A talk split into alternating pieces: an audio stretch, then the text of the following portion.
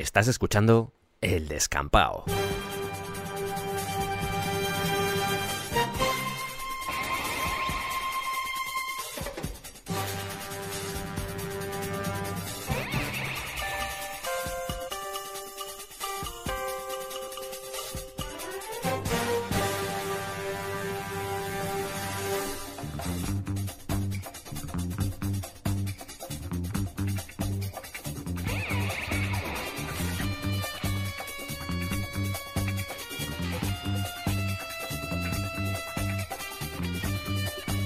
Bienvenidos al descampado.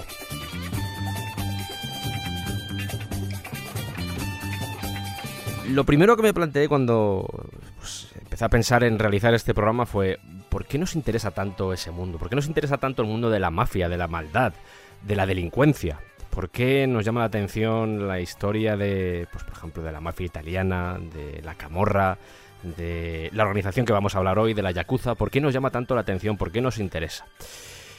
Porque, por un lado, tenía un poco de conflicto interno pensando, ¿realmente tengo que dedicarle un programa a esto? ¿Tengo que dedicarle un programa a Yakuza? ¿Esta gente requiere o necesita de esta publicidad? ¿Necesita que tengamos esa especie como de, de atracción continua hacia ellos? Y me planteé, me hice la pregunta, ¿por qué sucede eso? Al final me di cuenta que además de todo lo que es la idealización que ha habido por parte del cine, por parte de la literatura, del cómic incluso, aparte de todo eso, eh, siempre ha habido una idealización de los personajes mafiosos como personajes que tienen principios, como personajes que tienen una historia detrás, como seres humanos, se les ha humanizado bastante, pero creo que hay que ir más allá y sinceramente creo que hay una parte de, no sé si llamarlo morbo, pero creo que nos gusta poder asomarnos a esa ventana, a esa ventana a la otra realidad, a esa realidad que no vemos, a esa realidad oscura, esa underground, esa alcantarilla, todo lo que suceda a nuestras espaldas en la oscuridad. Y yo creo que nos sentimos atraídos a contemplar eso desde fuera, pero sin entrar en ello, es decir, como meros espectadores, dejando de lado cualquier peligro que podamos sufrir o cualquier cosa que nos pueda pasar si entramos ahí en la vida real. Y sinceramente creo que ahí está el kit de la cuestión, porque asomarse a lo desconocido, el, morbo de ese peligro desde el sofá, que al final es eso, es similar a lo que nos puede pasar en un momento dado con las películas bélicas, también es un poco eso obviamente no es lo mismo estar en la guerra que ver la guerra desde tu sofá. Eh, hay un concepto diferente y esa capacidad que tiene el ser humano de poder abstraer toda esa información y decir, oye, me interesa lo de la mafia, por ejemplo, yo qué sé, la mafia calabresa, lo que ha pasado últimamente con Pablo Escobar. Poderte sumergir en ese mundo nos tiene que hacer por un lado reflexionar y decir, realmente tenemos que sentirnos interesados por eso, pero por otro lado, creo que es natural porque es algo desconocido, es algo que no, forma parte de nuestro día a día, y poder pensar y decir, ¿qué hace esta gente? ¿Cómo es la vida de una de estas personas? El programa de hoy, como ya, ya he comentado, va sobre la Yakuza, un grupo que lleva muchos años, vamos a ver que el origen empieza muy atrás en el tiempo, pero lo que más me interesaba de este programa era la capacidad que tiene la Yakuza para poder explicar la historia de Japón. Porque vamos a ver que es muy importante en las diferentes etapas, desde el periodo Edo, un poquito antes del periodo Edo incluso, hasta nuestros días, el papel de la Yakuza ha sido determinante en muchos momentos clave. Y vamos a ver que, y esto va a ser muy sorprendente, muchas veces ha trabajado con el gobierno, mano a mano.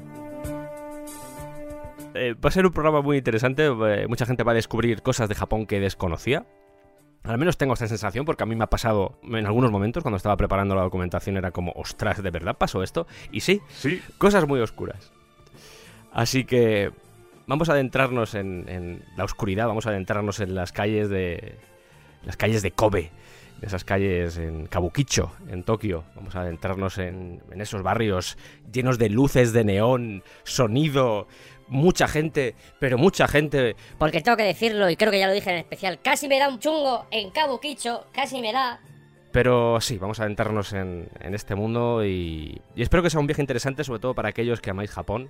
Y para los que en principio no os interesa el tema de Japón, mm, es un, va a ser un programa interesante porque vamos a hablar de historia, vamos a hablar de gente, de seres humanos que han hecho cosas muy malas. y eso siempre yo creo que es interesante, sobre todo para no volver a hacerlas. Y antes de empezar el programa, voy a aprovechar y ya que tengo aquí una taza llena de horchata, voy a darle un trago.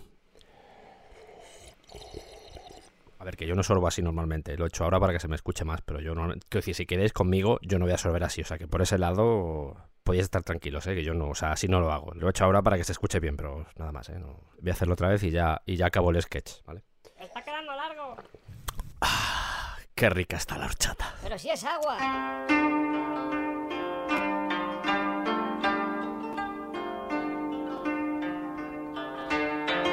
Nos vamos a remontar a unos siglos atrás y vamos a viajar al año 1603, que es cuando empieza el periodo Edo, también conocido como el periodo o era Tokugawa, que duró más de dos siglos y medio. Dos siglos y medio dentro de este periodo, con todo lo que eso conllevó y con todo el reflejo que aún a día de hoy sigue teniendo la sociedad japonesa todo ese tiempo en el que estuvo el país prácticamente cerrado al exterior. No quiero tampoco meterme mucho con la historia de Japón porque eso da para otro programa, de hecho este periodo es muy interesante, pero sí quiero decir qué desembocó por qué se llegó a este periodo de Edo, porque hay que entender que Japón llevaba siglos en una guerra civil. Y este proceso, este final del proceso, que fue la era Tokugawa, lo que hizo fue unir el país. Eh, al mando de todo esto, al mando el cabecilla, el que se llamaría Shogun, que era una especie, ya lo hemos dicho alguna vez también, alguna, una especie como de caudillo, que era el centro de gobierno del país, porque el emperador pasaba a un segundo plano, estaba un tal Ieyasu Tokugawa, que tiene un descampado, sí, tiene un descampado porque es, es cuanto menos curioso, y detrás de él llegaron muchos más Shogun, como os he dicho, esa es otra historia. Pero lo que nos interesa de ese periodo es todos aquellos samuráis que se habían dedicado durante mucho tiempo a la guerra, que gracias, entre comillas, a esta unificación, de repente se vieron sin trabajo porque no había guerra. Y era como, ok, hasta este momento teníamos que estar protegiendo a los señores feudales, a los daimios. Pero ahora que se ha acabado la guerra, ¿qué vamos a hacer? Muchos de ellos se quedaron sin trabajo. ¿Qué sucedía cuando un samurái se quedaba sin trabajo? Era un ronin. Recordad de nuevo, hemos hecho un programa muy bonito, que quedó muy bonito con la historia de los 47 Ronin, que os eh, aconsejo que escuchéis, porque quedó fantástico, donde os contamos la historia de los 47 Ronin. Pero bueno, vamos a hablar de otros Ronin que son un poco más...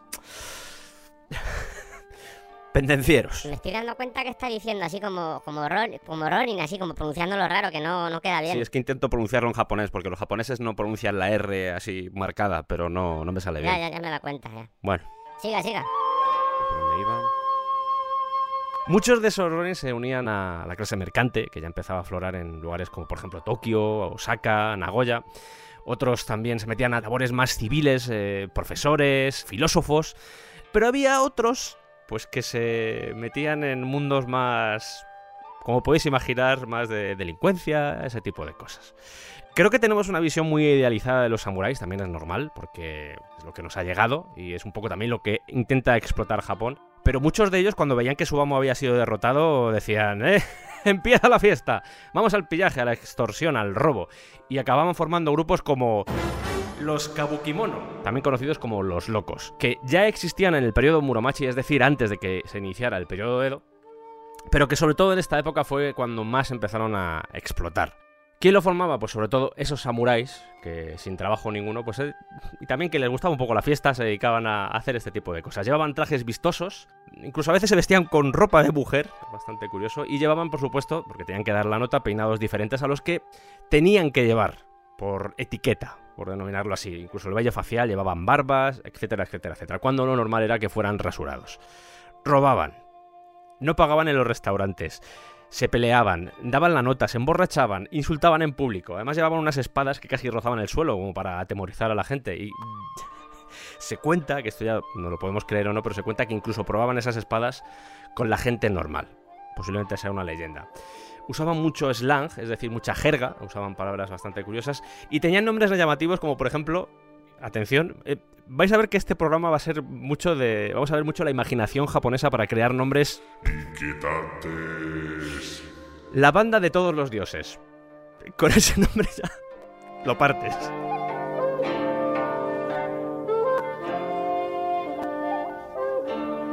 Izumo no Okuni, que es la creadora, y digo la creadora del teatro kabuki porque esto os puede sorprender, pero el teatro kabuki fue creado por una mujer y la compañía, la primera compañía que se dedicó a hacerlo, estaba formada únicamente por mujeres que se vestían de hombres, al igual que hacían los kabuki mono que se vestían de mujeres. Bueno, pues ellas se vestían de hombres. Creo que actualmente, al menos el teatro kabuki que he visto, ya veo a hombres interpretando papeles de mujeres, pero en esta época, cuando se inició, el origen, la semilla del teatro kabuki, está aquí. Está en, en esas mujeres cogiendo armas de hombres y vistiéndose como hombres. Lo más seguro es que estéis pensando ahora mismo, claro, entonces los Yakuza nacen con los Kawukimono y por eso Sergio nos lo estás contando. Pues eh, no. Vaya. Pues. Aunque los Kawukimono, que también se les conocía como los Hatamoto Yakko, pueden parecer como los grandes antepasados de la Yakuza, la Yakuza en sí se identifica más con los Machi Yakko. Por ir separando, tenemos a los Kawukimono o Hatamoto Yakko, son lo mismo, es la dos formas de llamar a lo mismo, que eran los locos, estos que se vestían de mujeres, etcétera y tenemos a los Machiyako. ¿Quiénes eran estos Machiyako? Los sirvientes del pueblo, que se crearon para luchar contra los ataques de los Hatamoto Yako. Vestían similar, se ponían también apodos chungos, utilizaban jerga, etcétera, etcétera. De hecho, también iban en grupo. Pero la mayor diferencia era que no podían usar espadas. Al contrario que los Kabukimono, que eran samuráis o habían sido samuráis y sí podían llevar espadas, ellos lo máximo que podían llevar era el wakishashi, que era una espada más corta, no era una katana o no era una espada como podían llevar los samuráis. Aunque a veces se comportaban parecido, hay que entender que estos machiyako eran tenderos, eran artesanos, eran dependientes, eh, era gente normal que simplemente estaba harta de ser atacada y ser robada y ser maltratada por, esta, por estos locos, por estos delincuentes, y un día dijeron, vamos a organizarnos y vamos a pelearnos contra toda esta gentuza. A veces se comportaban parecido, pero bueno, a nivel de pueblo, a nivel popular, a nivel incluso de folclore japonés, la gente normal amaba a los machiyako, porque eran los defensores, eran los que les protegían ante cualquier tipo de ataque. Y es normal que la yakuza quiera identificarse con estos y no con los otros que eran los malos, porque a lo largo de la historia, aunque los mm, machiyako, porque ambos yakos, tanto los kaukimono como los machiyako fueron prohibidos por el shogun en el siglo XVII, dijo... Vale ya, estoy harto ya de esta mierda, está prohibida hacerla. Los machiyako, estos defensores del pueblo, estos defensores de, de, la comunidad, ganaron mucha importancia porque se empezaron a hacer canciones, se empezaron a hacer obras de teatro. Y claro, ese concepto de héroe, ese concepto de salvador del pueblo, luego sería adoptado, pues, por ejemplo, por los bomberos. Los bomberos, antiguamente, al menos en esta época, eran encargados de la construcción, pero que hacían de voluntarios como bomberos, porque como la mayoría de las construcciones se realizaban con madera, pues era, era como que una cosa llevaba a la otra. También este concepto de héroe de los machillacos fue adoptado por la misma policía, por los líderes de los sindicatos, los luchadores de sumo y los que nos interesan, los miembros de los sindicatos del crimen del siglo XVIII.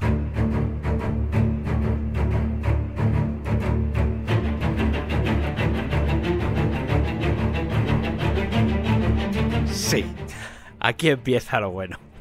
Porque sí, está claro que el concepto nació aquí, nació con los machillacos, pero los ancestros reales de la Yakuza los podemos encontrar en los Bakuto y en los Tequilla. Los Bakuto se dedicaban al juego y los Tequilla eran vendedores ambulantes. De nuevo, ¿quién formaba parte de estos grupos? Pues los pobres, los sin tierra, los delincuentes. Pero vamos a empezar primero por los Tequilla, que eran los más legales, entre comillas, porque eran vendedores ambulantes. Eh, yo creo que lo más fácil, al menos en principio, es eh, usar un poco eh, la comparación. Y os podéis imaginar esa típica película del oeste, donde hay un tío que está vendiendo una pócima, un crecepelo o lo que sea y en realidad está engañando a la gente. Bueno, pues algo así serían los tequilla de esta época. Eran vendedores ambulantes que ponían sus tenderetes y que, para protegerse de los peligros del camino, que eran bastantes en esta época, pues oye, empezaron a conformar este grupo. Hay varias teorías, teorías que dicen que primero eran nómadas que vendían sus bienes en pueblos y castillos, la segunda opción era que eran Ronins llegando al mundo rural y que se tenían que adaptar y hacer este tipo de cosas. Y la tercera, que es la más normal o la más aceptada, es la de estos Yahi, estos vendedores ambulantes, por ejemplo, de medicina, como podía pasar, por ejemplo, como os he dicho en Estados Unidos, pues algo así, eso era lo normal. De hecho, tenían fama de estafadores, mentían sobre el origen del producto, se hacían pasar por borrachos para venderlo, la gente se creía que, no sabía lo que estaban vendiendo, lo típico, el típico timo, como el timo de, de la estampita. Bueno, pues algo así, pero en Japón, en esta época, ya se estaba haciendo y no sé, vendían bonsáis sin raíces, todo lo que podéis imaginar, toda la estafa que podéis imaginar en una venta, bueno, pues esta gente ya la estaba haciendo en este siglo esta imagen, esta imagen de estafadores, igual os puede hacer pensar que, bueno, claro, nadie les compraba y todo el mundo pasaba de ellos. Pero no, nada más lejos de la verdad, porque eran capaces de controlar mercados en templos y santuarios, eh, por supuesto, dando un pequeño porcentaje a aquellos que les alquilaban, entre comillas, ese espacio. Pero controlaban todos los tenderetes que había. Tenían tres mandamientos que había que cumplir a rajatabla si querías formar parte de un grupo tequilla. El primero de ellos era no tocarás a la mujer de otro miembro del grupo. Hay que entender que esta gente pasaba mucho tiempo fuera de casa y esto era normal. no revelarás secretos de la organización a la policía. ya vemos que se empieza a conformar un poco la imagen del Yakuza. Y la tercera, muy importante, mantendrás estricta lealtad al Oyabun. Y aquí empezamos ya con el tema de los conceptos que van a rodear a esta Yakuza, porque ¿qué es eso del Oyabun? Eh, Este tipo de sociedades, este tipo de sindicatos del crimen, por llamarlos así, están basados en un sistema, una estructura, una jerarquía que, que está muy arraigada en Japón en realidad, que es el Oyabun Kobun, y que sigue a día de hoy vigente, porque estamos hablando de un concepto muy japonés, es eh, la relación que puede establecer, por ejemplo, un padre con un hijo, un maestro con un aprendiz. Esto ya lo comentamos en el programa que le dedicamos a la mentalidad japonesa, en el que hablamos de la verticalidad de las relaciones. Bueno, pues esto sería un claro ejemplo, solo que a un nivel más profundo, porque el Oyabun era el encargado de darte consejo y de protegerte, pero tú, a cambio, tenías que ser leal y servirle hasta la muerte. Este tipo de, relación Oyabun-Kobun se ve todavía a día de hoy en partidos políticos en Japón. los militares, de hecho, funcionan así. Los negocios también. En, la misma industria es, es muy típico encontrar esto. El... Y esto viene de la época feudal. Porque ahí era típica esta relación profesor-aprendiz. Era muy típica el señor vasallo, el daimyo y el samurái que le protegía. Había una devoción fanática hacia la persona que estaba por encima tuya. O sea, había una obediencia y una confianza extrema. Y los tequilla, al ser una sociedad que creció en en ese feudalismo, era normal que estuviera organizado a través de este estatus, a través de este padrino que era el Oyabun, que era el que gobernaba todo. Eh, había cinco rangos. Estaba este jefe, estaba el Oyabun, estaba el segundo jefe, que era como la mano derecha, había oficiales, reclutas y aprendices. No hacía falta que tuviera relación de sangre, como podía pasar, por ejemplo, con el shogunato, que lo normal es que si había un heredero, ese heredero se hiciese cargo de ese puesto de shogun.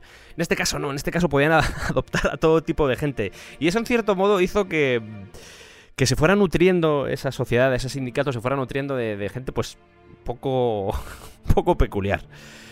Por supuesto, como buenos japoneses, tenían su ceremonia iniciática. Y en este caso era bastante básica, pero era muy simbólica, porque había un intercambio formal de copas de sake, como si fuera una conexión de sangre. Había un significado eh, religioso detrás, porque se hacía normalmente frente a un sepulcro en honor a Shinto. Recordemos que allí se practica el sintoísmo, es, una de las religiones más poderosas dentro de Japón. Y la cantidad de sake que las copas contenían determinaban el estatus que tú tenías dentro de esa sociedad.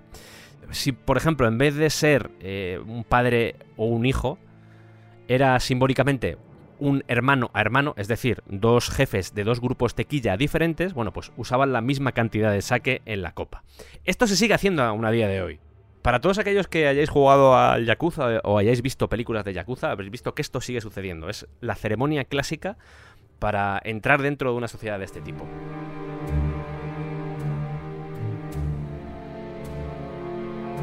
Lo normal es que se quedaran todos en la casa del Oyabun. El- Como os he dicho, el Oyabun daba esa protección y todos ahí tenían su cuartel general o centro de entrenamiento. Era lo típico.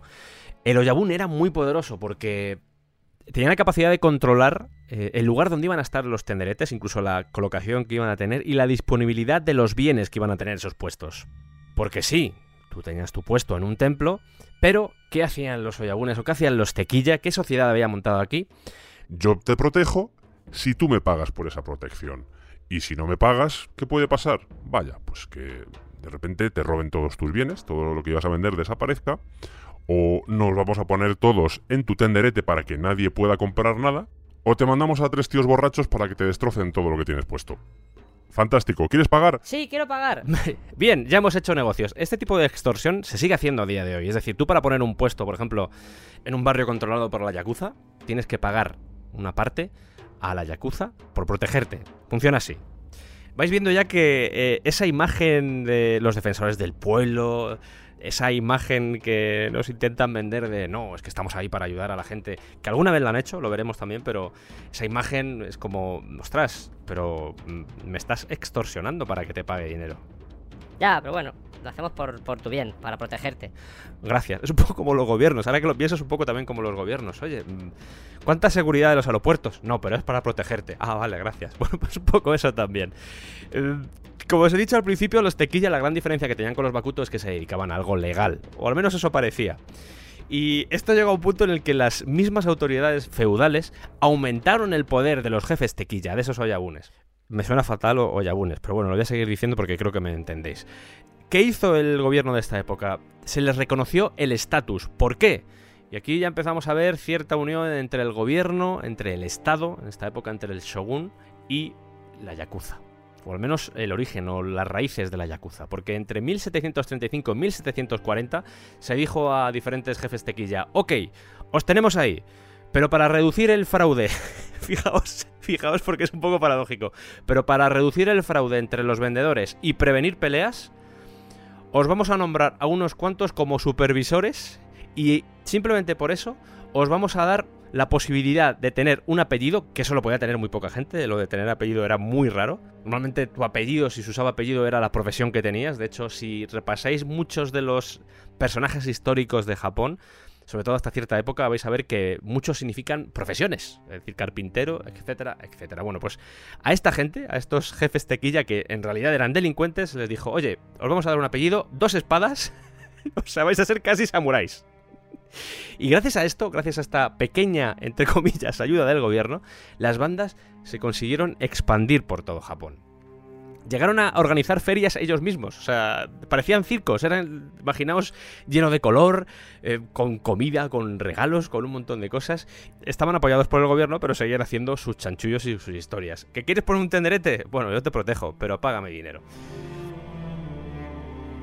Quiero hacer un paréntesis para hablar aquí de, de, los componentes de esta tequilla, porque ya se ha dicho que era gente muy peculiar, pero creo que es correcto hablar aquí de... No sé si denominarlo casta, yo creo que podemos hablar de casta, la casta de los Burakumin. Eran una clase dentro de la sociedad japonesa que ya venía de mucho tiempo atrás y que eran como los marginados. Por ubicar todo, podemos decir que en Japón, al menos resumiéndolo todo mucho, como intentamos hacer siempre, había diferentes castas, vamos a llamarlo castas. Estaban los samuráis, estaban los campesinos, los artesanos y los comerciantes. ¿Ok? Después de estas castas, que eran más o menos gente normal, gente... Japoneses de los bien. samuráis tenían igual más eh, responsabilidades, tenían más estatus que el resto, pero fuera de todo esto estaban los Burakumin. Y dentro de los Burakumin había dos tipologías. Estaban los Eta, que eran los impuros, y los Hinin, que eran los no humanos. Los Hinin, convictos, criminales, basureros y vagabundos. Ese tipo de gente. Los Eta, que esto sigue a día de hoy, los Burakumin siguen existiendo en Japón, son familias que se han dedicado toda la vida a trabajos considerados impuros dentro del sintoísmo, eh, incluso en el budismo, es decir, trabajos relacionados con sangre y o muerte, pues eh, yo qué sé, los, que, los carniceros, los que trabajaban con animales muertos, encurtidores, enterradores, ese tipo de gente vivían apartados, o sea, eran profesiones que pasaban de padres a hijos, incluso a día de hoy, tienen un estatus diferente que el resto de la sociedad japonesa, se les mira de otra forma, y claro, estos burakumin, tanto los Hinin como los Eta, recordemos los impuros o los no humanos, que lo de los no humanos es bastante bestia, ¿qué salida podían tener en su vida? ¿Qué podían hacer con su existencia? Bueno, pues meterse en grupos de delincuentes, como podían ser por ejemplo los Tequilla o podían ser los Bakuto. Se decía que los samuráis podían abusar de, la gente normal, de los campesinos, los artesanos o los comerciantes, y se decía que los campesinos, los artesanos y los comerciantes podían abusar de los burakumin. Eso era lo que se solía decir en la época. Pero vamos, eh, hay que entender que durante este periodo Tokugawa, cualquier persona que violara la ley podía ser relegado a Burakumin. Y aunque se supone que la discriminación hasta, hasta este grupo eh, se terminó en 1871, fijaos, estamos hablando del siglo XVII, todo esto está sucediendo más o menos por el siglo XVII, siglo XVIII. Bueno, pues eso finalizó en 1871, este este estatus relegado de esta clase social.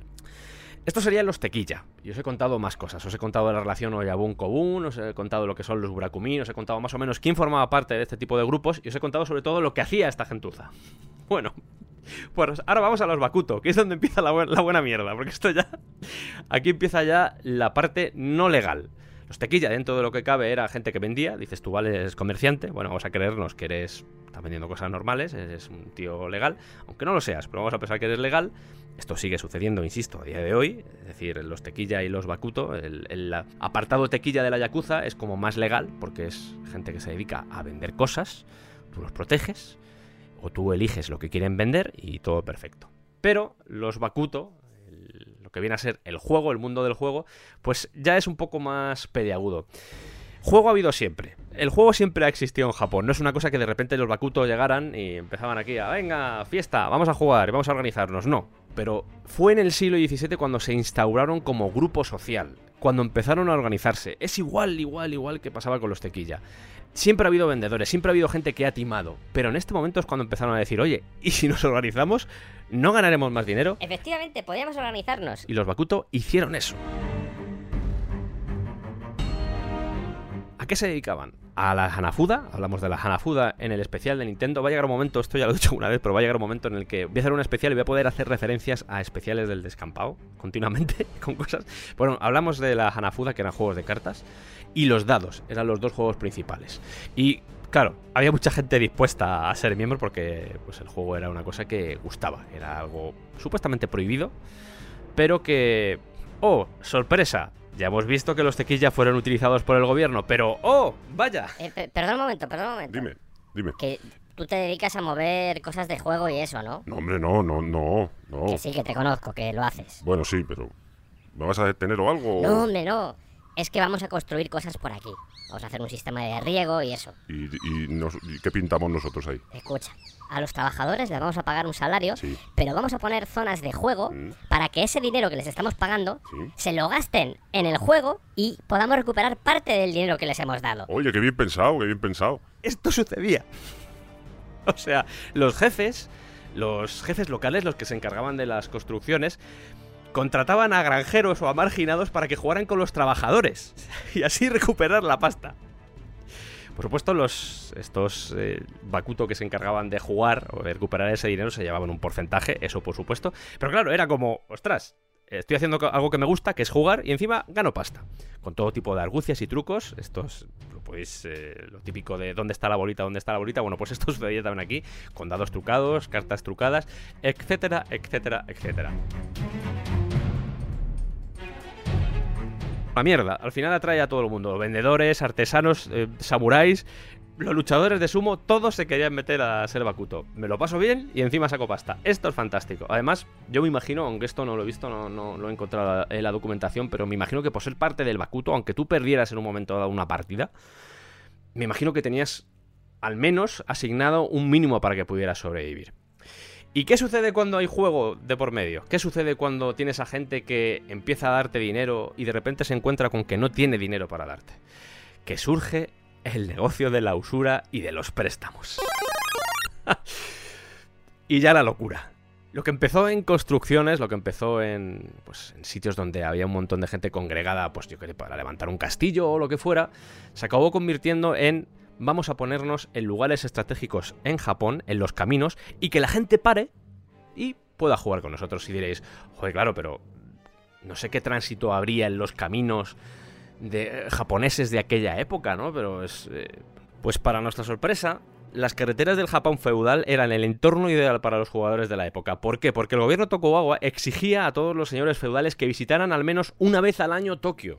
Había una cosa muy inteligente que hacían los Tokugawa que era decir, ok, he unificado Japón, mm, pero eh, por si acaso voy a coger a miembros de la familia de cada clan dentro de Japón, porque obviamente las familias o los clanes seguían existiendo, pero voy a coger a familiares de cada uno y me los voy a llevar yo al castillo y si alguno se pone tonto, pues le puedo decir, oye, que te mato al familiar. Esto sucedía, era una forma de cubrirse las espaldas y en eso los Tokugawa tontos precisamente no eran. Bueno, pues en esos caminos, en esos caminos que conectaban las diferentes ciudades, pues eh, yo creo que el, más famoso de la época posiblemente fuera el Tokaido, que era el que conectaba Kioto con Tokio. Bueno, pues en esos caminos eran donde estaban apostados todos los Bakuto. Ahí, de fiesta, esperando a que llegasen las comitivas de grupos de gente de- que iban de camino a la ciudad. Y fue en estos caminos, fue en este contexto en el que nació la palabra Yakuza.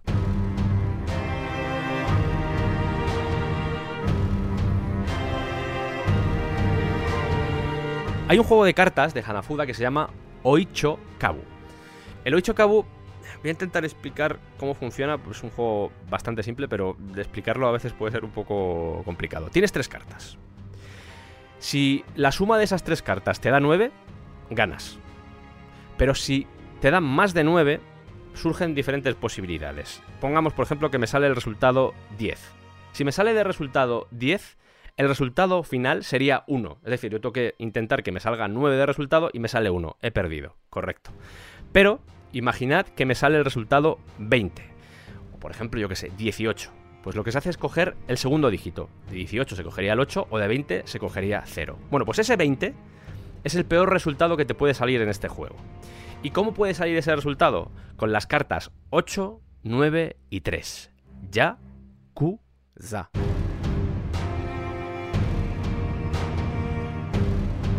Vamos aquí a la etimología porque esto me pareció muy interesante, me pareció el origen de las palabras, de dónde viene. Ya 8 viene del japonés antiguo. Ku es 9 y viene del chino, porque la influencia del chino en el japonés es palpable, notable y visible, está ahí. Y finalmente za es una especie como de transformación del san, san es 3 en japonés, pero tiene influencia del chino que en, en el chino de esta época era sam como Sam, el nombre Sam, como, como Sam, el que acompaña a Frodo. Bueno, pues así se decía tres. Entonces, de estas tres cosas, de este Yakuza, se conformó este nombre para decir o para denotar que era la posibilidad más inútil dentro de este juego. Y esa posibilidad más inútil dentro de este juego se trasladó a la propia existencia de los Bakuto. Era como si fueran lo peor de la sociedad. Nacidos para perder, los inútiles, en principio era solo dedicado a los Bakuto, luego se extendió y también se metió dentro de los Tequilla. Al final se convirtió a todo el mundo en la Yakuza. Y al igual que los Tequilla, ya que estamos hablando de ellos, los Bakuto tenían su, propia, su propio sistema de reglas, porque a pesar de que a veces entraban en conflicto y tenían sus peleas, las diferentes bandas de Bakuto, hacían una cosa que era, si yo por ejemplo eh, tenía que pasar por un pueblo, por una ciudad donde hubiera una banda Bakuto que era, vamos a decir, amiga, pues esa banda Bakuto me podía acoger durante unos días, que pues incluso me podía dar dinero para que yo pudiera sobrevivir durante esos días si yo no estaba trabajando o yo no iba a jugar allí porque era su zona. ¿Qué posibilitó esto? Que se creara un, no sé, una tela de araña alrededor de todo Japón y se extendiera porque este apoyo, esta forma de organizarse, pues beneficiaba a estas bandas Bakuto allí donde quisieran crecer. O sea, se abrían como sucursales en diferentes sitios. Volvemos de nuevo a la organización feudal. Eso, por supuesto, vamos, ni tengo que comentarlo porque es así. Es decir, todo el poder estaba en el Oyabun y la forma de promocionar pues, a través de peleas, eh, habilidades en el juego, de cuánto, hasta dónde puedo medir tu lealtad y ese tipo de cosas. Aunque, y esto es una cosa que sigue pasando en la Yakuza, nos pensamos que tú entras en la Yakuza o tú entrabas en los Bakuto y ya podías empezar aquí a liarla. Oye, que sé jugar, pues venga a jugar. No, no. Hay diferentes niveles dentro de, la Yakuza, y antes lo decíamos también en los Tequilla, y la inferior es gente que se dedicaba en primer lugar a lavar ropa, a limpiar, a cuidar de niños, a encerar el suelo, ese tipo de cosas. Es decir, durante el primer año o los primeros años que tú estabas dentro de una banda de este tipo, te dedicabas a eso. Ahí ganabas eh, responsabilidad, ganabas, sabías lo que era trabajar duro. Sabías lo que era trabajar para los demás y sobre todo empezabas a entender ese concepto de grupo que tanto gusta en Japón y que por supuesto los Bakuto explotaban a muchos niveles.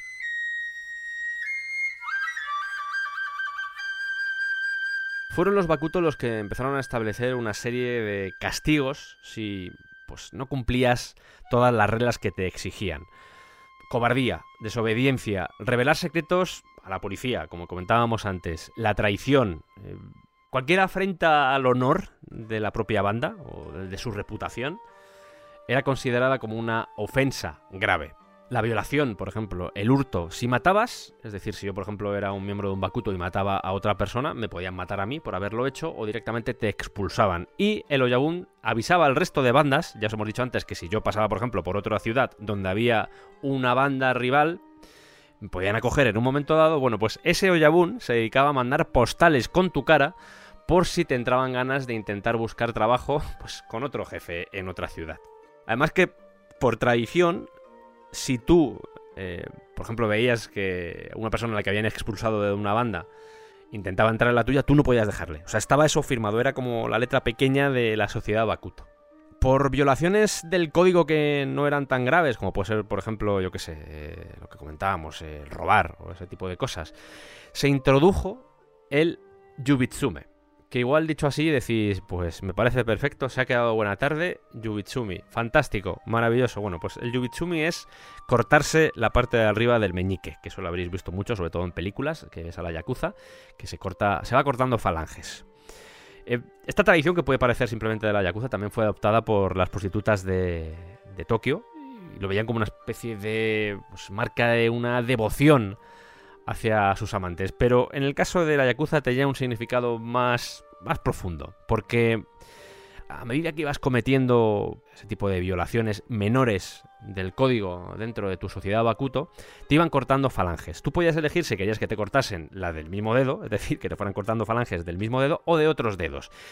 ¿Qué sucede? Tú cuando quieres sujetar una espada necesitas toda la mano y juegas mucho con esos dedos. También esto sucede con los baterías. Si conocéis algún batería, os dirá que más que de muñeca o de brazo, que es como tocan muchos baterías, los baterías que, que tocan bien, por llamarlo así, por decirlo de, esta forma, toca mucho con los dedos, se juega mucho con los dedos. Si tú tienes una espada y te falta el meñique, ya puedes sujetarla peor. Si te falta el dedo anular, ya puedes sujetarla bastante mal. Si tenemos una persona que tiene que utilizar espada, porque en esta época tenían que utilizar espada y no puede sujetar la espada bien, se ve obligada o se ve abocada a tener que depender del grupo en el que está. Y esa era, esa era la intención que buscaba este Yubitsumi decir, ok, la has cagado y te vamos a hacer que poco a poco tengas que depender más de nosotros.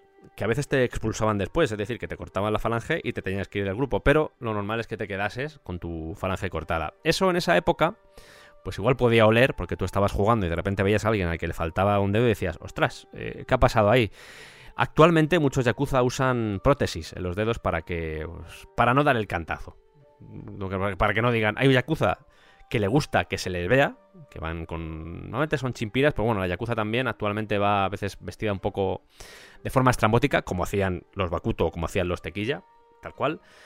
Pero hay muchos que van bien vestidos y no quieren que se les una directamente con la Yakuza, aunque vayan con todo el cuerpo tatuado. Y ya que estamos hablando de tatuajes, vamos a abrir una temática que me gusta mucho, el tema de los tatuajes, porque si hay algo emblemático de la Yakuza son los tatuajes, los llamados Irezumi, que significa insertar tinta. La forma tradicional de tatuar difiere bastante de la actual, porque era con una, podríamos imaginar una caña de bambú a la que se ataba a través de un hilo de seda unas agujas y te pinchaban con esas agujas. Esto se sigue haciendo a día de hoy.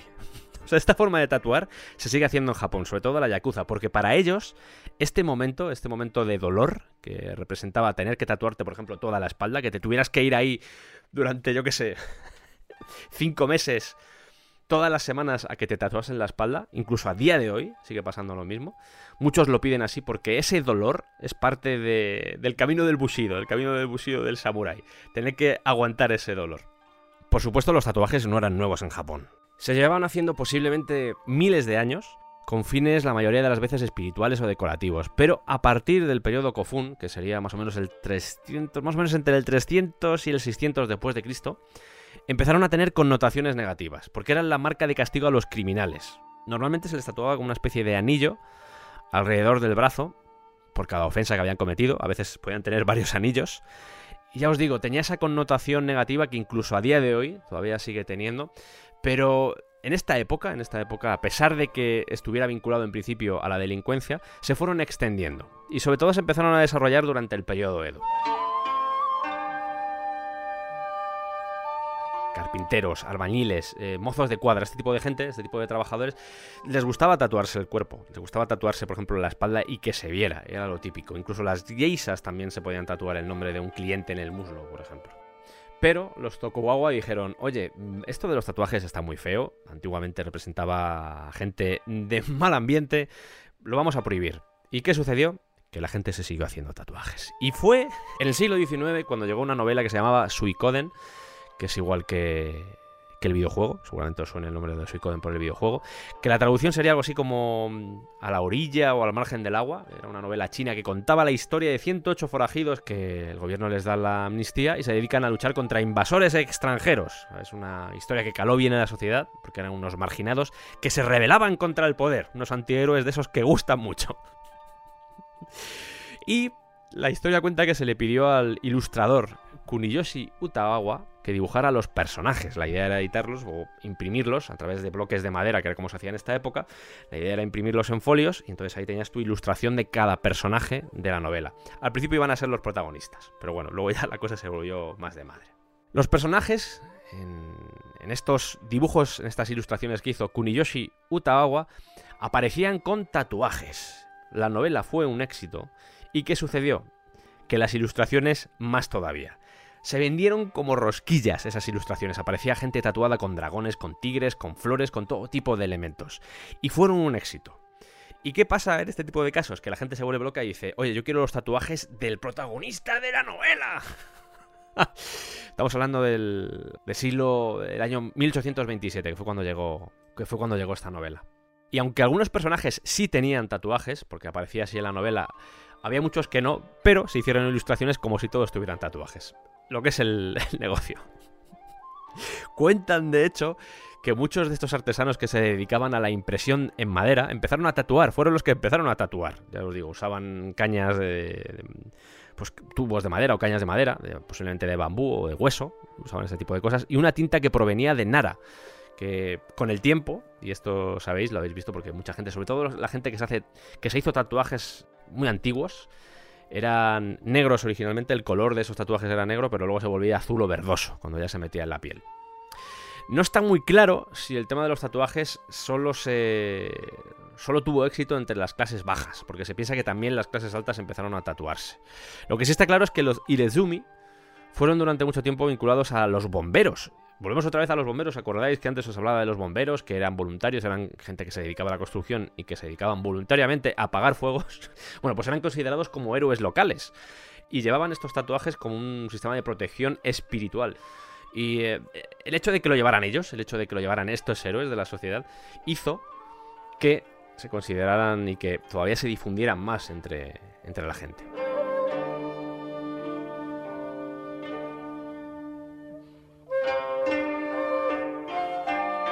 Fue ya en el periodo Meiji, aunque luego vamos a hablar de ello, pero fue ya en el periodo Meiji cuando el gobierno japonés dijo, oye, vamos a ver, mm, nos vamos a abrir al resto del mundo y no queremos hacer el ridículo con gente tatuada, así que vamos a prohibir los tatuajes y los vamos a criminalizar. Lo gracioso es que venían muchos extranjeros a Japón y se tatuaban. pero vamos.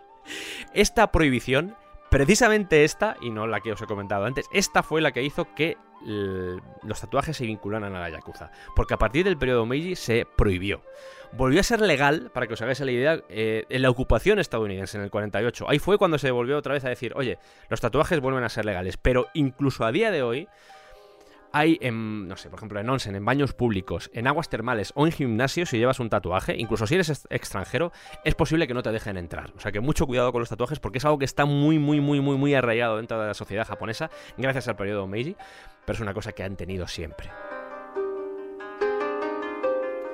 Ya os lo he comentado antes. La Yakuza usaba estos tatuajes como un test de fuerza, una forma de demostrar a la gente su coraje, dureza y masculinidad. Es decir, tú veías a un tío que tenía el cuerpo tatuado y decías, ¡ostras! ¡Qué bien aguanta el dolor este, este tío! Y eso hacía que se distinguieran del resto de marginados, porque era una cosa que perseguían y que yo creo que han perseguido durante toda su existencia. Sabemos que hay marginados, pero nosotros somos diferentes y somos más duros. Y eso sigue pasando a una día Oye, oye, dame un trago, tómate un trago de, horchata o algo, ¿no? Eh, ¿Perdón?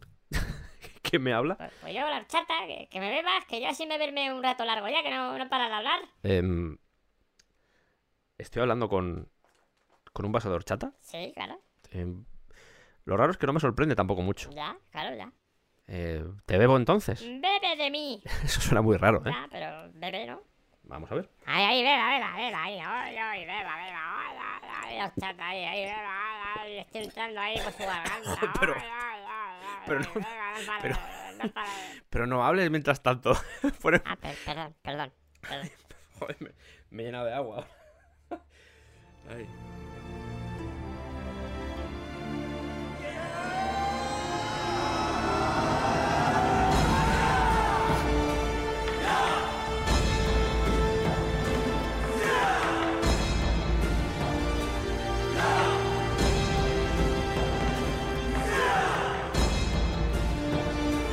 No os creáis, pero cuando estaba preparando este especial me planteé, ostras, ¿voy a poder meter humor en un programa sobre la Yakuza? Y sí, la tontería siempre se abre camino. Eso es así. Bueno, nos habíamos quedado en, el periodo Edo y vamos a hablar justo del final del periodo Edo, porque nos vamos a mediados del siglo XIX más o menos. Estamos hablando del año aproximadamente el año 66-67, que es cuando finaliza el periodo Edo. Y el shogunato, ese caudillo que intentó mantener la unidad del país durante dos siglos y medio, o más de dos siglos y medio, pues está en declive. ¿Por qué? porque lleva dos siglos y medio, entre otras cosas. Había muchos nobles, había mercaderes que querían un cambio, ya estaban presionando, había barcos extranjeros, como por ejemplo el del Comodoro Perry, que había llegado ahí y había dicho, oye, ¿os abrís o os abro?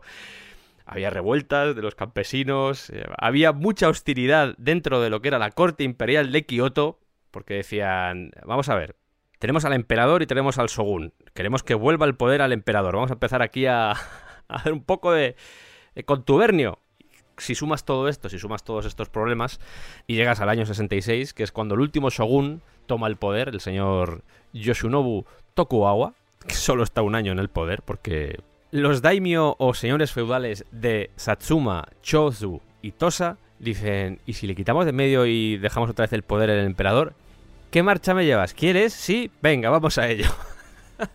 Así que empiezan a hacer una especie como de rebelión dentro de los diferentes clanes y el shogun poco a poco va perdiendo aliados.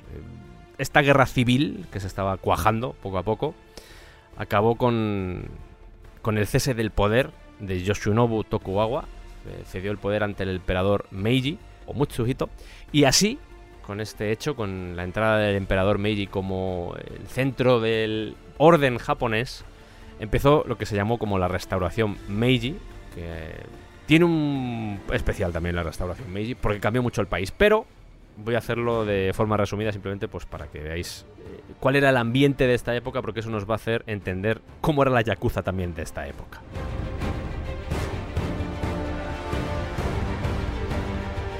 Este periodo, el periodo que de la restauración Meiji fue del 68 hasta 1912, es decir, después de dos siglos y medio te pasas casi 50 años de periodo a tope, todo fantástico.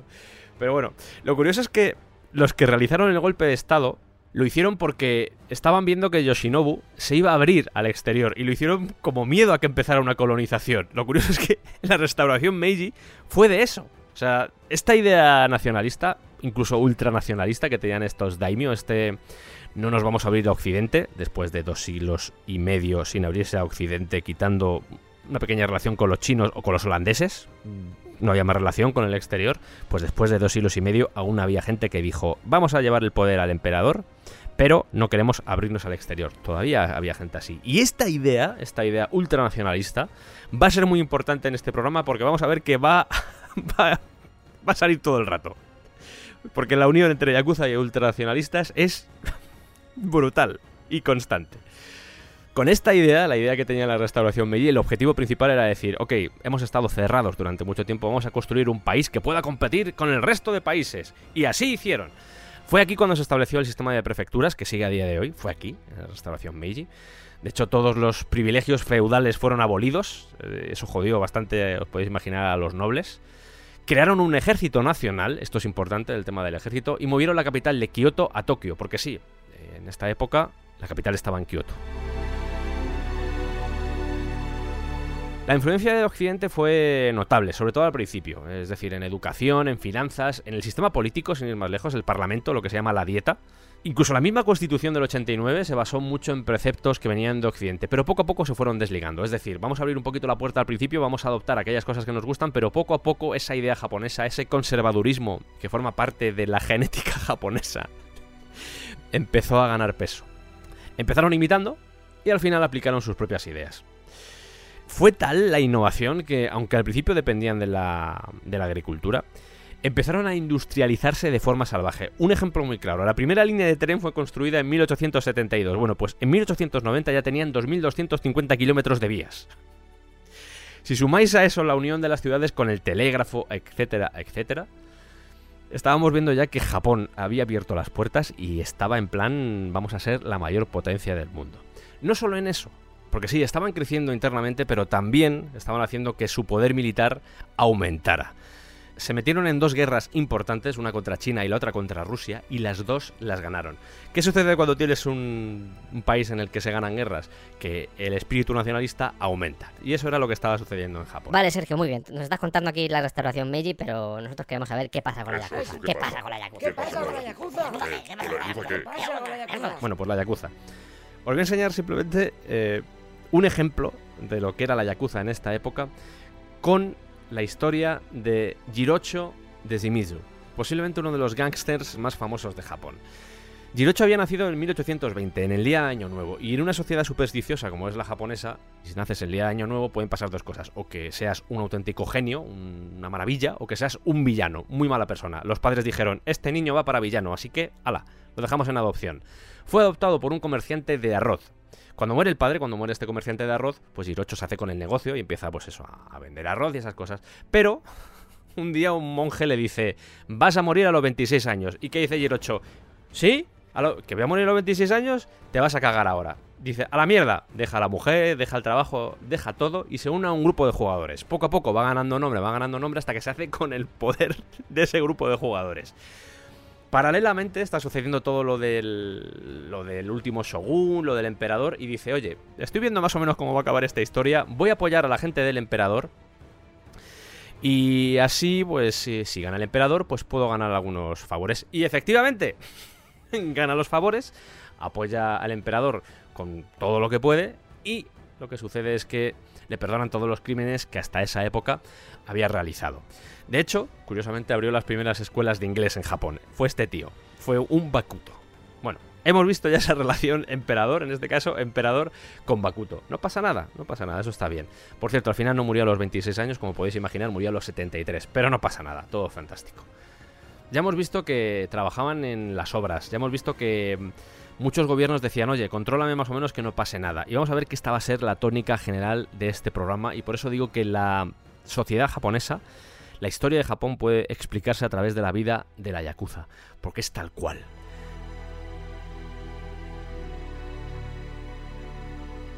Los Bakuto en general y los viajeros, ya en particular, se convirtieron en un tema para historias. Unas historias que se llamaban los Matabi Mono, que eran, giraban alrededor normalmente de jugadores que vagaban por caminos. La típica historia, seguramente, si os gusta la literatura japonesa, la hayáis leído porque eran muy populares eh, a comienzos del siglo XX. Eran personajes agresivos, pero al mismo tiempo compasivos. Inútiles para la sociedad, pero dispuestos a ayudarla. Era ese tipo de, concepto de mm, vamos a hacer el Yakuza friendly. el amistoso. ¿Qué majete es? Es un poco cabroncete, pero qué majo es. Siempre con, el, con la idea esa de... No, es que claro, los Yakuza ayudan al hombre normal. Los Bakuto, hombre, los Yakuto ayudan al hombre normal. Es un poco eso con lo que han estado jugando durante toda la vida. Ya lo he comentado alguna vez y va a aparecer más veces durante este programa. Porque este concepto de ayudar a los demás venía mucho de la época feudal y de los samuráis. Antes lo he comentado por encima, el Bushido. Mm, Kira Sensei, si buscáis vídeos en su canal, lo vais a ver que En YouTube. creo que lo tiene ahí, no sé si lo tiene en Kira Sensei o en Kira Vivo, pero en uno de los dos canales habla bastante sobre el tema del Bushido.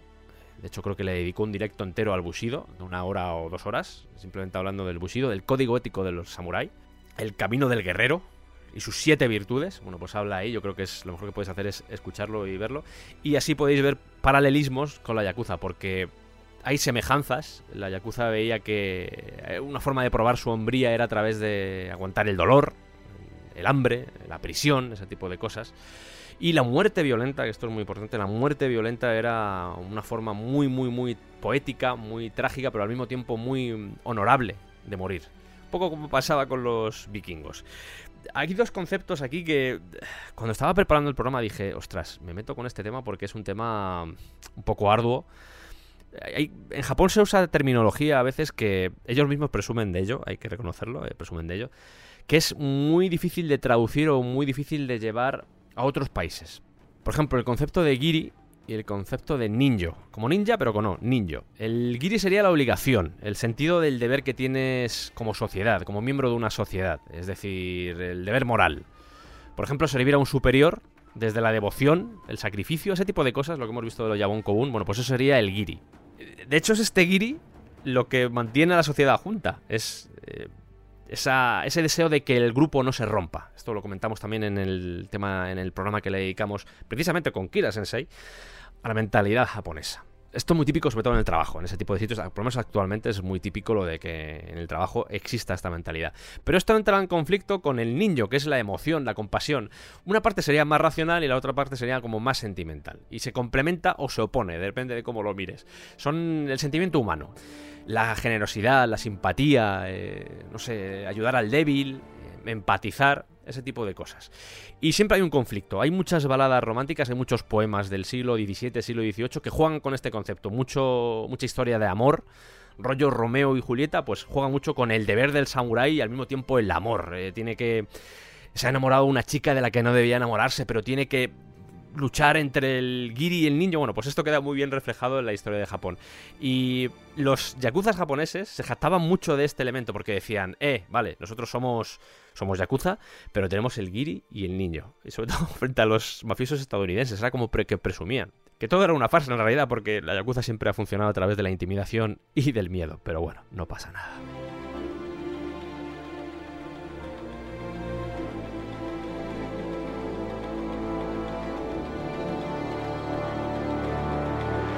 Cuando empieza el siglo XX, Japón se moderniza, ya os he contado que se industrializa, se duplica de hecho, la, industria se duplica en pues, no menos de 25 años, ya se han puesto en plan muy salvajes, aunque todavía les quedaba camino, pero se ponen muy salvajes, eh, aparecen los partidos políticos, se ponen a invadir sitios como por ejemplo Corea, etcétera, etcétera, etcétera, y la Yakuza, obviamente, también se estaba modernizando y se estaba expandiendo. Pero Sanji, Sanji, tío... ¿Qué ha pasado? Mi gato. Aunque la policía les había obligado a estar escondidos, esto lo contamos muy bien en el especial de Nintendo, voy a hacer varias referencias a él porque lo contamos, cómo funcionaba todo este mundo del juego, este mundo oscuro. Muchos jefes de estos Bakuto y estos tequillas empezaron a dedicar a negocios legales, sobre todo para disimular. Y aunque los tequillas se movían más, como hemos dicho, en el mundo legal, eh, los, Bakuto pues empezaron a meter sus garras o sus tentáculos en cosas interesantes. Como por ejemplo, empezaron a hacerse cargo, ya que antiguamente habían participado en todo el tema de la construcción, poniendo ahí a sus jugadores para que sacasen dinero a los trabajadores. En esta época lo que hicieron es directamente dedicarse ellos a contratar a los, a los constructores en grandes ciudades y sobre todo a reclutar estibadores en el puerto, que esto va a ser un elemento principal que también funcionó muy bien en la mafia italiana y ellos también lo hicieron en Japón. Si añadimos a esto la introducción de la rueda de metal y esos carros que seguramente hayáis visto un montón de veces en las imágenes, los rickshaws, que es como se llaman, el- los habréis visto muchas veces que van a una persona tirando de esos carros. Bueno, pues ese negocio, que parece así una tontería, bueno, pues ese negocio era controlado por la Yakuza y estamos hablando de 50.000 solo en Tokio. O sea que ahí había mucho dinero. Pero lo más importante, lo que más hicieron durante este principio de siglo, eh, lo que más les interesó fue afianzar esa unión con partidos políticos que les iba a traer grandes dividendos. Sumado a esto que el, propio gobierno veía posibilidades en la Yakuza. Y más aún, los ultranacionalistas, porque este ambiente militar, el hecho de ganar guerras, anexionarse países, etcétera, etcétera, venían muy bien para este tipo de cosas. Y es aquí donde voy a hablar del ultranacionalismo, porque el ultranacionalismo ya hemos dicho que había nacido como una especie de, pues lo que sé, un causa-efecto de esa amenaza occidental, de nos vienen los extranjeros y nos van a conquistar, hay que tener cuidado con ello. Muchos ex samuráis no estaban contentos con que se les hubiera privado de privilegios. Había dos de ellos, Kotaro Iraoka y Toyama Mitsuru, que crearon un grupo nacionalista que se llamaba Koyosha, que estaba en Kyushu. Koyosha en Kyushu. ¿Qué intentaban hacer? Pues básicamente rebelarse contra la restauración Meiji, la que les había robado todo ese poder que tenían. Su familia, esas familias de samuráis. El objetivo básico era volver a la época feudal. O sea, era era el interés. Respetar al emperador, decir, ok, queremos que siga ahí el emperador, pero no queremos ni gobierno, ni, parlamento, ni nada. Queremos volver a la época feudal y volver a tener otra vez el poder que teníamos antes de la restauración Meiji. Y estaban muy cabreados. Montan rebeliones, montan todo tipo de cirios, pero no consiguen nada. Así que dicen, oye, pues vamos a unirnos al movimiento por la libertad y los derechos del pueblo, que eso siempre queda muy bien. Y así vamos a entrar un poco en el juego de la política, aunque no creamos en ella, pero bueno, vamos a intentar hacer, pues, no sé, una especie de partido político o algo. Nada más lejos de la realidad, porque en 1881 nace Gen Yosha. Gen Yosha, también conocida como, atención, se viene nombre muy chulo, y lo estoy avisando. La sociedad del océano tenebroso. Maravilloso. Me encanta. A la gente de japonesa no le gustaba una mierda porque era una organización terrorista cuyo objetivo principal era incitar la expansión militar japonesa en otros países. Es decir, mandaban a gente, esto es, esto es de verdad, ¿eh? Eh, aprovechándose de ese sentimiento nacionalista que tenían los antiguos samuráis, decían, oye, mm, ¿por qué no mandamos a estos a Corea y la liamos par de allí y así provocamos una guerra? Pues ese tipo de cosas hacía este tipo de gente. Era un grupo terrorista. Tal cual. O sea, querían establecer un régimen autoritario, destruir todo lo que era la política, a través de ese tipo de cosas y exaltando el sentimiento nacionalista. Un poco como pasaría luego en otros países, pero vamos. Lo camuflaban todo bajo el prisma de "No, vamos a apoyar a la Casa Imperial, vamos a salvaguardar los derechos del pueblo, lo típico. Ese elemento populista que luego serviría también a gente, pues, sin ir más lejos, a- en Alemania. Y el gobierno no hacía nada. Hay que decir que era secreta pero no secreta, era conocida pero no conocida, era permitida y no del todo perseguida, eso era la realidad, era un poco así, era algo como que estaba ahí y nos puede ser útil. Eso va a ser algo continuo dentro de, la historia de Japón la relación con este tipo de, de sociedades extrañas o con la Yakuza. ¿Nos sirven? Sí, vamos a utilizarlos. Bueno, pues básicamente eso sucedía con La sociedad del océano tenebroso. Bueno, pues en sus escuelas, toda una generación de ultranacionalistas se formó en idiomas y en artes marciales. O sea, crearon una red de inteligencia que parecía eso la CIA. Con el beneplácito del gobierno, pero sin el beneplácito del gobierno. Es decir, no había un beneplácito explícito, pero sí una, oye, pues bien, pues si tenemos ahí a nuestros espías, o tenemos los espías de la sociedad del océano tenebroso, los tenemos en Corea, pues fantástico. Internamente también participaban en campañas de violencia y extorsión y asesinato y todo tipo de cosas contra, sobre todo, extranjeros, políticos liberales y sindicalistas. De hecho, en 1889 estuvieron a punto de cargarse al ministro de Exteriores con una bomba. Porque estaba empezando a tener relaciones con países extranjeros. Es más, en el 95 llegaron a asesinar a la emperatriz de Corea, que eso fue lo que provocó la invasión del país. O sea, esta gente era peligrosa, esta gente estaba muy zumbada. Con actos de golpe de Estado, eh, yo qué sé, o sea...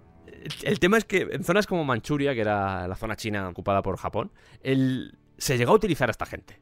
Eso era lo chungo, porque la unión con la política era evidente, aunque dijeran que no era evidente. Influenciaban en las elecciones. Llegaban a otros partidos y les decían, eh, no, no vais a poder presentaros. ¿Pero por qué? Bueno, porque igual os prendemos fuego. O sea, ese tipo de cosas. O sea, cosas muy jodidas. Esta gente era muy peligrosa. O simplemente hacían publicidad, se dedicaban a hacer publicidad de, de los políticos que querían que ganasen esas elecciones. Porque sí, entre sus miembros había políticos. Entre los miembros de esta sociedad había políticos. Era- eran como Yakuza, pero se consideraban por encima de los Bakuto los Tequilla. Básicamente porque eh, los Bakuto y los Tequilla pues decían, no, es que eso se dedican a entretenimiento, se dedican a comida, pero nosotros estamos haciendo algo bien por el país, estamos luchando desde dentro. Estamos haciendo que este país crezca, que este país se pueda extender por todo el mundo.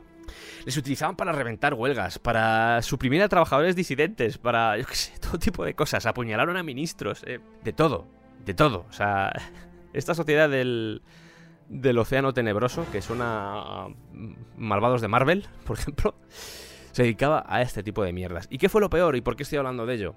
Además de porque es importante entender ese concepto ultranacionalista que aún a día de hoy, aunque está bastante remitido, y hablaremos de por qué, está bastante remitido dentro de Japón, eh, a pesar de eso, esta gente sirvió de modelo a un nuevo tipo de yakuza que se acabaría llamando Gurentai, que aunque en esta época no se conocía por ese nombre, acabó desembocando en eso. Es decir, hubo una especie de comunión entre este tipo de sociedades, porque no solo estaba esta, sino que había sociedades aparte de esta, que la cogieron como modelo, que empezaron a extenderse por Japón y por Asia. Eh, este tipo de sociedades empezaron a establecer relaciones también con los Tequila y los Bakuto, y poco a poco empezaron a fundirse. Y poco a poco la separación entre ambos empezó a ser más difusa. Nombres. Vamos a los nombres porque los nombres son fantásticos, como suele suceder en este tipo de casos. Asociación para las Operaciones Celestiales. Ese era un tipo de, sociedad de este tipo, de sociedad ultranacionalista. Hay más. Cuerpo de Campesinos Temerarios. Grupos de leales a la sinceridad. Bien, Cuerpo del Compromiso de Sangre. Como podéis ver, nombres que aunque suenan un poco a coña, tienen detrás... Ostras, dices, "Mm, no me metería ahí, yo no me metería con vosotros. Grupo de leales a la sinceridad, dices, suena tan de coña que esa gente tiene que ser peligrosa. O sea, es ese, tipo de sensación. Estos tequilla y estos Bakuto que se relacionaban con este tipo de sociedades no tenían ideología. O sea, a ellos les daba igual, ellos lo único que querían era poder. Eh, sí coincidían en el odio a los extranjeros, eso era algo muy típico también de los Yakuza, porque tenían esa visión de la época feudal, esa visión un poco idealizada de, de todos esos años. Y lo del socialismo, liberalismo, el comunismo, ese tipo de cosas, como que. que no les molaba mucho. Y cualquier cosa, es decir, socialismo, liberalismo o comunismo o lo que fuera, cualquier tipo eh, de elemento que pudiera destruir eh, esa vuelta al pasado, ese, mm, esa traición, era convertido automáticamente en un enemigo. El emperador era una deidad, pero todo lo que pudiera eh, destronar al emperador era considerado algo que había que extinguir, algo que había que aplastar. O sea, sindicatos, por ejemplo, lo mismo, organizaciones estudiantiles, todo eso era peligroso para la visión tradicional que tenían de la sociedad. En 1901, vamos a ir a 1901, ya os, os he dicho que estábamos empezando más o menos por el siglo XX, principios del siglo XX, aunque he hecho un pequeño paso hacia atrás para explicaros de dónde venían estas sociedades. Pero en 1901, Ryoichi Uchida, que era el brazo derecho de Toyama, uno de los creadores de Genjosha, de la sociedad del océano tenebroso, Ryoichi Uchida fundó la Sociedad del Dragón Negro, que también mola, esa, esa mola, esa sociedad mola, dices, Con el único objetivo de someter a todo el continente asiático. o sea, ese era el objetivo. Vamos a empezar, vamos a empezar con objetivos pequeños. Someter al continente asiático. Fueron estos los que impulsaron la guerra contra Rusia y los que ayudaron a la preparación de la guerra contra China. La propia invasión del país ayudó a este tipo de gente. Duraron 30 años, estuvieron 30 años funcionando. Y durante esos 30 años, a lo que más se dedicaron, además de hacer este tipo de cosas, de aprovecharse del gobierno y viceversa, y el gobierno aprovecharse de ellos para mandarlos a los países y liar la parda, pedían todo el rato Hay que hacer una guerra sí, contra el sí, capitalismo, el bolchevismo, la democracia y el mundo occidental. Ese era el ideario que tenía esta gente, esa era la ideología que tenía esta gente, ideología muy peligrosa. Uchida, el brazo derecho de Toyama, vamos a llamarle, el que había organizado este dragón negro, en 1919, uniéndose a Toyama precisamente, que era el del Océano Tenebroso, y a Tajekiro Tokunami, que era el ministro de Interior, ojo, los tres que se han juntado en 1919, crearon la Dai Nippon Kokusui Kai Muy bien. que sería algo así como, atención, Sociedad de las Esencias Nacionales del Gran Japón. O sea, con ese nombre vamos bien. Que fue la primera federación nacional de bandas mafiosas. 60.000 gángsters, trabajadores y afines al nacionalismo. Ojo, ojo que la cosa se empieza a poner peligrosa. Con el tiempo este Kokusui Kai se convirtió en el brazo paramilitar del Seiyu Kai, que era un- uno de los principales partidos de la época. Es decir, dijeron, vale, dentro de la política no nos va a hacer la gente mucho caso, pero somos peligrosos y podemos ayudar a algunos partidos que, bueno, no son como nosotros, pero se parecen un poco a nosotros.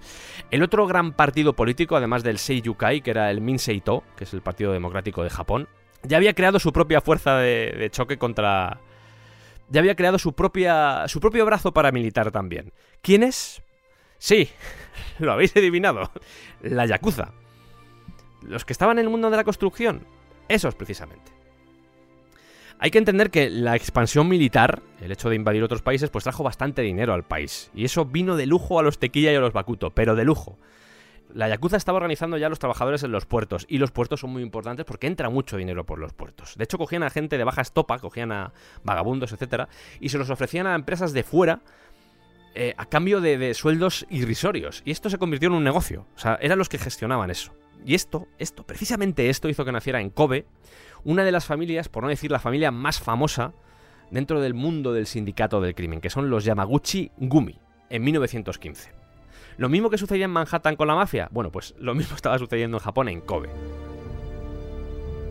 Todo esto era maravilloso, hemos visto que hay sociedades secretas, hay intentos de asesinato, golpes de estado, invasiones a otros países, Japón estaba a tope, Japón se lo había creído mucho, el espíritu nacional era muy bestia y surge aquí la Segunda Guerra Mundial. Y en este espíritu bestia, dicen los japoneses, vamos a tope, somos poderosos, espíritu nacional, vamos a por todas. Y llega Pearl Harbor.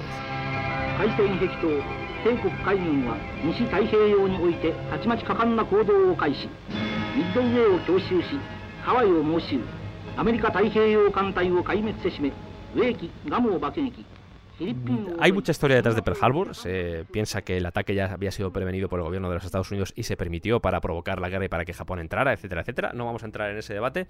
Pero sí, eh, vamos a hacer ver que durante ese periodo de guerra, el gobierno no necesitaba ya a la gente, a los derechistas o los gángsters. Eh, no necesitaba ese tipo de fuerza porque el conflicto estaba fuera, no dentro. Eh, se utilizó ese periodo, de hecho, para que muchos jefes, por ejemplo el de los Yamaguchi Gumi, entraran en la cárcel. Mucha de esta gente, muchos de los Yakuza, que habían sido utilizados años antes como brazo derecho, mano dura, mano fuerte de muchos partidos políticos, en este momento fueron encarcelados durante la Segunda Guerra Mundial, porque era como, no nos hacéis falta, bueno, pues vamos a utilizaros pero dentro de las cárceles. ¿Os apetece? No, la verdad es que no. Bueno, pues me da igual, no pasa nada. The world will note that the first atomic bomb was dropped on Hiroshima, a military base.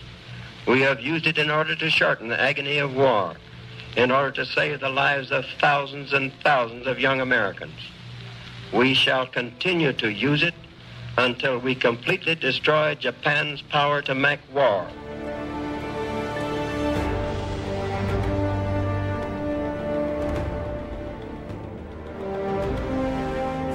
Llega 1945, agosto, y Estados Unidos lanza las bombas nucleares. Esto es historia. Los soviéticos además invaden Manchuria, esto también es historia. Y Japón pues acaba como acaba. Porque Japón estaba destruida. Quitando Kioto, que Kioto se salvó bastante de todo el tema de la guerra, Japón estaba destruida. Y aún así, a pesar de esa destrucción, había una industria potente detrás de Japón. Supuestamente el poder sobre aquellos países que habían pertenecido al eje del mal era de la Commonwealth. Eh, Nueva Zelanda, Australia, empiezo por el final, China, eh, Gran Bretaña, Estados Unidos, la Rusia, ese tipo de países. Pero aquí metió la cabeza a Estados Unidos muy inteligentemente, muy inteligentemente, y dijo, vamos a rehacer y vamos a reconstruir Japón. Y aquí aparece MacArthur, que era el comandante supremo del poder aliado, que es como se llamó a esto, y con sus 200.000 militares en 1946 y con sus 2.000 civiles como traductores, etcétera, etcétera, metió a todo el ejército o parte del ejército estadounidense en Japón. Este comandante supremo del poder aliado, esta organización que montó MacArthur, tenía la estructura de un gobierno. Era como un gobierno, era exactamente igual. Era como un shogun. De hecho, MacArthur se le puede considerar como una especie de shogun.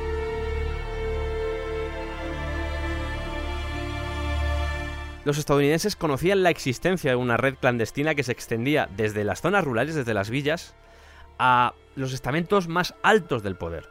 Sabían que había un gobierno invisible en Japón. Eran conscientes de eso y dijeron, vamos a ver, las bandas son peligrosas porque pueden traer de vuelta el nacionalismo, pueden traer de vuelta el militarismo, todo lo que les ha llevado a la guerra pueden traerlo de vuelta, todo lo que hizo que conquistaran otros países pueden traerlo de vuelta. Pero claro, la Yakuza no era tonta y dijo, ok, sí, sabéis que nosotros somos nacionalistas, sabéis que nos dedicamos a, a, todo lo oscuro que hay aquí en Japón, pero oye, ¿por qué no nos relacionamos? ¿Por qué no hacemos negocios entre vosotros que sois estadounidenses y nosotros que somos aquí, controlamos más o menos el cotarro? Y aunque desde Estados Unidos se mostraba preocupación por este hecho, se empezaron a aprovechar de la Yakuza. Y volvemos otra vez a lo de siempre. Es gracioso porque en entrevistas de la época o en interrogatorios de la época, el primer ministro Katayama, que era el primer ministro que, puso, que pusieron los estadounidenses, negaba la existencia de organizaciones underground. No, no, aquí no hay nada. Aquí no hay nada. Así que es gracioso como durante, sobre todo a partir del 48, que es cuando ya empieza a firmarse o empiezan a cerrarse ya las cosas, todos los, los pequeños flecos que tenía la ocupación, bueno, pues en ese periodo es cuando las bandas empiezan a desaparecer de los periódicos. Esas bandas de Yakuza, eh, las organizaciones secretas, los ultranacionalistas, ese tipo de cosas. O sea, toda la campaña que a priori el gobierno de los Estados Unidos había planteado cuando llegó a Japón, de decir, ostras, aquí hay una sociedad, un gobierno invisible y tenemos que derrocarlo, todo esto empezó a desaparecer de los medios. Y se convirtió en inexistente. Y eso es muy curioso. Como si no existiera. Y vamos a entrar aquí en en algo que es muy típico en Japón. Si algo no, no se sabe, si algo no, no, aparece en los medios, si algo no se conoce, no existe. La homosexualidad no existe. ¿Hay homosexuales? Sí. Si no se habla de ello, no existe. Bueno, pues básicamente era lo que pasaba con la Yakuza. Los estadounidenses habían desarmado a la policía. Había policía, pero llevaban solo porras, no llevaban armas. Y no tenían ejército tampoco, no tenían ejército. Entonces, esto hizo que la Yakuza dijera, perfecto, en un país que está con racionamientos, ¿Cómo podemos hacer negocio? Sí, con el mercado negro. y aquí fue donde la Yakuza empezó a ganar mucho dinero, con el mercado negro con sentido con Estados Unidos. Al meter tanto de fuera, la parte militarizada interna, la de la propia japonesa, eh, estaba muy unida.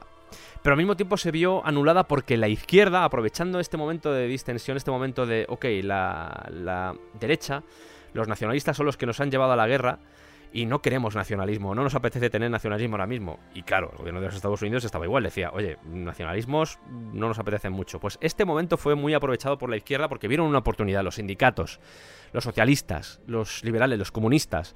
Todos estos que durante años habían sido encarcelados fueron liberados. Y al revés sucedió con los nacionalistas que dijeron, oye, habéis llevado a Japón a la guerra, os tenemos que encarcelar. Tampoco estuvieron mucho, algunos de ellos incluso fueron apartados de su cargo, ni siquiera entraron en la cárcel. Pero bueno, eh, sin ir más lejos, el emperador, al emperador no lo tocaron. Eh, y esto nos hace pensar de nuevo. Las cosas no se hacen porque sí. Luego veremos que esos, eh, todos esos miembros de la derecha que fueron encarcelados después de la Segunda Guerra Mundial, pues el trato que tuvieron tampoco fue demasiado malo. Pero bueno, vamos, vamos a ir primero porque estamos en un periodo en el que ya la Guerra Fría se estaba empezando a, a conformar. Y Estados Unidos tenía mucho miedo al comunismo. Entonces, eh, la idea era anular al nacionalismo, pero al mismo tiempo había mucha izquierda. Mucha izquierda en el sentido de que a finales de los años 40 el Partido Comunista tenía 8.000 miembros. En esta época tenía 100.000, porque en la época previa eran perseguidos, o sea, tenías a todas las sociedades estas que estaban detrás de ellos, y aquí ya no, aquí ya no sucedía eso. Entonces había algo de preocupación por parte de Estados Unidos. Aunque tuvieran 100.000 miembros, que esto nos lleva a engaño porque tampoco es que las elecciones lo petanan. El, Partido Comunista nunca lo ha petado en, en Japón, eso es así. Japón siempre ha tenido un remanente nacionalista, incluso a día de hoy. Vamos a ver que, de hecho, un partido que apareció más o menos por esta época, o que tuvo poder en esta época, lo sigue teniendo ahora. O sea que vamos a ver que no ha evolucionado tampoco mucho ese tema. Así que con este miedo al comunismo, este miedo a, a todo lo que tuviera que ver con Rusia, comienza la purga roja, lo que se llamó como la purga roja. Todo lo que huele a izquierda hay que registrarlo. Administrativos, profesores de colegio, todos expulsados, periódicos, radios. Lo que huele a comunismo, redadas. Hay que meter redadas ahí. Las universidades. Oye, ¿tenéis profesores que, también estén vinculados a la izquierda? No, pues tenéis que deshaceros de ellos. Todo esto, o sea, primero había habido una purga nacionalista, una purga hacia la derecha, y ahora empezaba la purga roja. En este contexto, en este contexto, tenemos que entender que mucha de la población que había en ese momento en Japón, eh, obviamente cuando un país entra en guerra, falta mucha mano de obra. En Estados Unidos, por ejemplo, muchas mujeres se hicieron cargo de esa mano de obra, pero en Japón se trajo a gente de los países invadidos, chinos, taiwaneses y coreanos. Los estadounidenses, claro, estás invadiendo un país y desconfías mucho del país que estás invadiendo. Y en cierto modo ayudaron a otras nacionalidades a que consiguieran más poder, sobre todo a los coreanos. Hay una sociedad, una agrupación, bueno, en realidad es un término que engloba a coreanos y a taiwaneses, que fue inventado por los estadounidenses, que es Sangokujin, eh, que es algo así como gente de un tercer país. Eh, esta gente, estos taiwaneses y estos coreanos, que eran de países liberados, decían no, no querían aceptar, a pesar de que vivían en Japón, no querían aceptar la jurisdicción japonesa. Y esto provocó que se metieran también en el mercado negro. Mercado negro que, insistimos, estaba también en manos de la Yakuza. Y aquí empiezan ya los conflictos. Hay una historia que me parece fantástica, fantástica entre comillas dentro de este contexto, no me malentendáis, quiero decir, no, estas cosas tampoco que sean muy alegres, yo las cuento así con pasión, pero tampoco que sean muy alegres, pero en Kobe, 300 Sangokujin invadieron una estación de policía y cogieron a rehenes. Bueno, pues el alcalde de Kobe tuvo que pedir a Katsuo Taoka, al jefe de, de los Yamaguchi Gumi, a que fueran a ayudarlos y ayudaran a la policía. Vale, ese es el nivel. Ese es el nivel.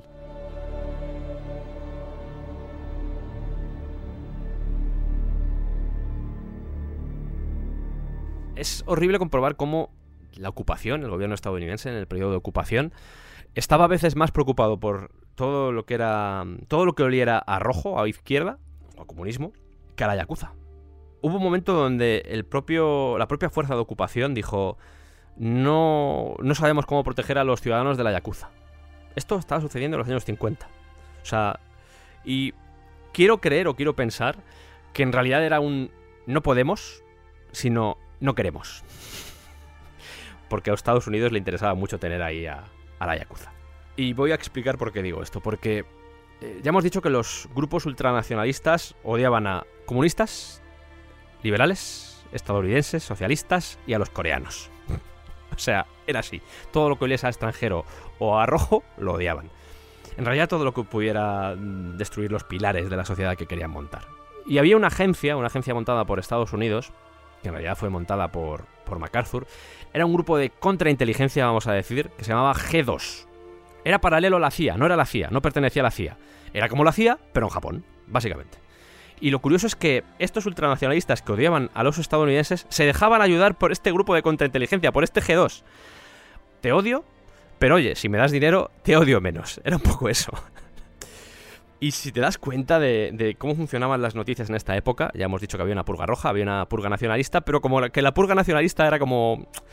Más que hacer limpieza de todos esos nacionalistas, lo que hacían realmente era cambiar las piezas de sitio, o sea, una pantomima. Había gente que entraba y salía de la cárcel eh, a los días. Y típicos casos de un político que había participado en la Segunda Guerra Mundial y que luego era colocado en otro puesto eh, posterior a la guerra por Estados Unidos, por este G2. O sea, cosas de ese tipo. Al final de la ocupación, eh, la ocupación estadounidense eh, de Japón, había 750 grupos derechistas en el país. Cuando quieres hacer una purga nacionalista, igual, igual es que no te está saliendo del todo bien, ¿eh? Hay un hecho terrorífico en la historia de Japón que sucedió en 1960, el 12 de octubre.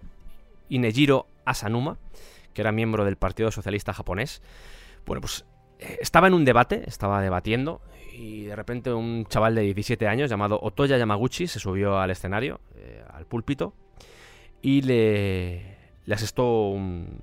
No sé si es un cuchillo o una daga, pero lo mató. Lo más fuerte de esto es que hay un documento, hay un vídeo. Yo estuve planteándome, digo, puedo meter el audio, pero tampoco quiero jugar mucho con eso. Lo veo un morbo un poco gratuito, pero sí podéis buscarlo. Si estáis preparados para algo un poco que te revuelve un poco las tripas, porque es un poco violento. De hecho, parece, parece que estás viendo una película, no parece real.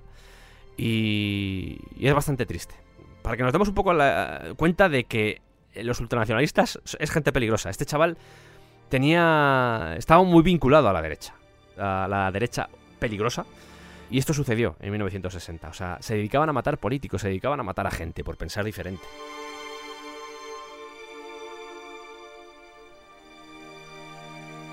Pero si queremos hablar de el personaje central de esta época, si queremos hablar de pues, el, eje, el protagonista de todo lo que sucedió en Japón durante los años posiblemente 40, 50, 60 y parte de los 70, tenemos que hablar de Yoshio Kodama. Este Yoshio Kodama serviría de nexo de unión entre A, la inteligencia estadounidense, B, la derecha y C, los bajos fondos japoneses, es decir, la Yakuza. Se iba a convertir en la pieza central, en la pieza clave para entender cómo la Yakuza acabó por meter todos los tentáculos en la política. O sea, es necesario contarlo.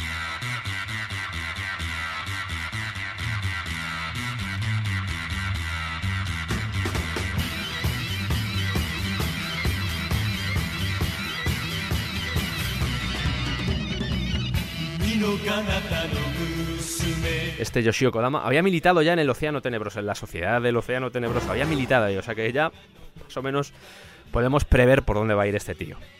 Había estado varias veces en la cárcel, donde entre otras cosas se dedicaba a escribir libros. Eso es así, le gustaba mucho escribir libros. Y estaba muy interesado en todo lo que rodeara la política exterior. De hecho, consiguió meterse en el Ministerio de Exteriores, en el ambiente de preguerra, antes de la guerra. Estamos hablando de momento antes de la guerra. Fue espía del gobierno japonés durante la década de los 30 y los 40, principalmente en China. Conocía el país como la palma de su mano. Conocía perfectamente. Y todo esto, todos estos datos eran conocidos por el G2 y por la CIA. El conocimiento de China. eh, el conocimiento de la izquierda japonesa. Todo eso fue muy valorado por los servicios de inteligencia estadounidenses. Además tenía mucho dinero. Era un tío que, que sabía ganar dinero y lo mejor de todo, sabía cómo moverlo. Llegó a financiar al Partido Democrático Liberal, al Jiminto. Por cierto, el Jiminto, el partido financiado por este Yoshio Kodama, es el que gobierna actualmente Japón, Plot twist. con Abe a la cabeza. Esto funciona así. Ok, venga. La CIA, la CIA también los financiaba, por cierto, el Partido Democrático Liberal también los financiaba con la excusa de que, oye, así estaban, así estamos informados de todo lo que sucede por parte de la izquierda, etcétera. Durante décadas se sabe que la CIA estuvo dando dinero al Partido Democrático Liberal. Es el partido en el gobierno actual de Japón. Todo perfecto. Esto que hizo que se creara un entramado económico y político en el que el dinero, los tratos de favor, los privilegios a la derecha, eh, la yakuza, eh, todos ellos estaban metidos dentro de este sistema, de esta estructura corrupta que perduró durante décadas y me atrevería a decir que todavía perdura en Japón. Pero bueno, esto ya es demasiado asegurar, pero yo tengo la sensación de que sí.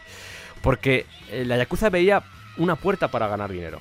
Eran los partidos políticos, se habían convertido en este momento, en este momento de, de- de ocupación, en este momento en el que había mucha esperanza en el país, básicamente porque habían sido humillados por Estados Unidos después de ese sentimiento nacionalista, después de eso, los Yakuza veía que acercarse a la política esta vez, acercarse a partidos políticos que no eran tan extremistas como habían sido en el pasado, les podía aportar grandes beneficios.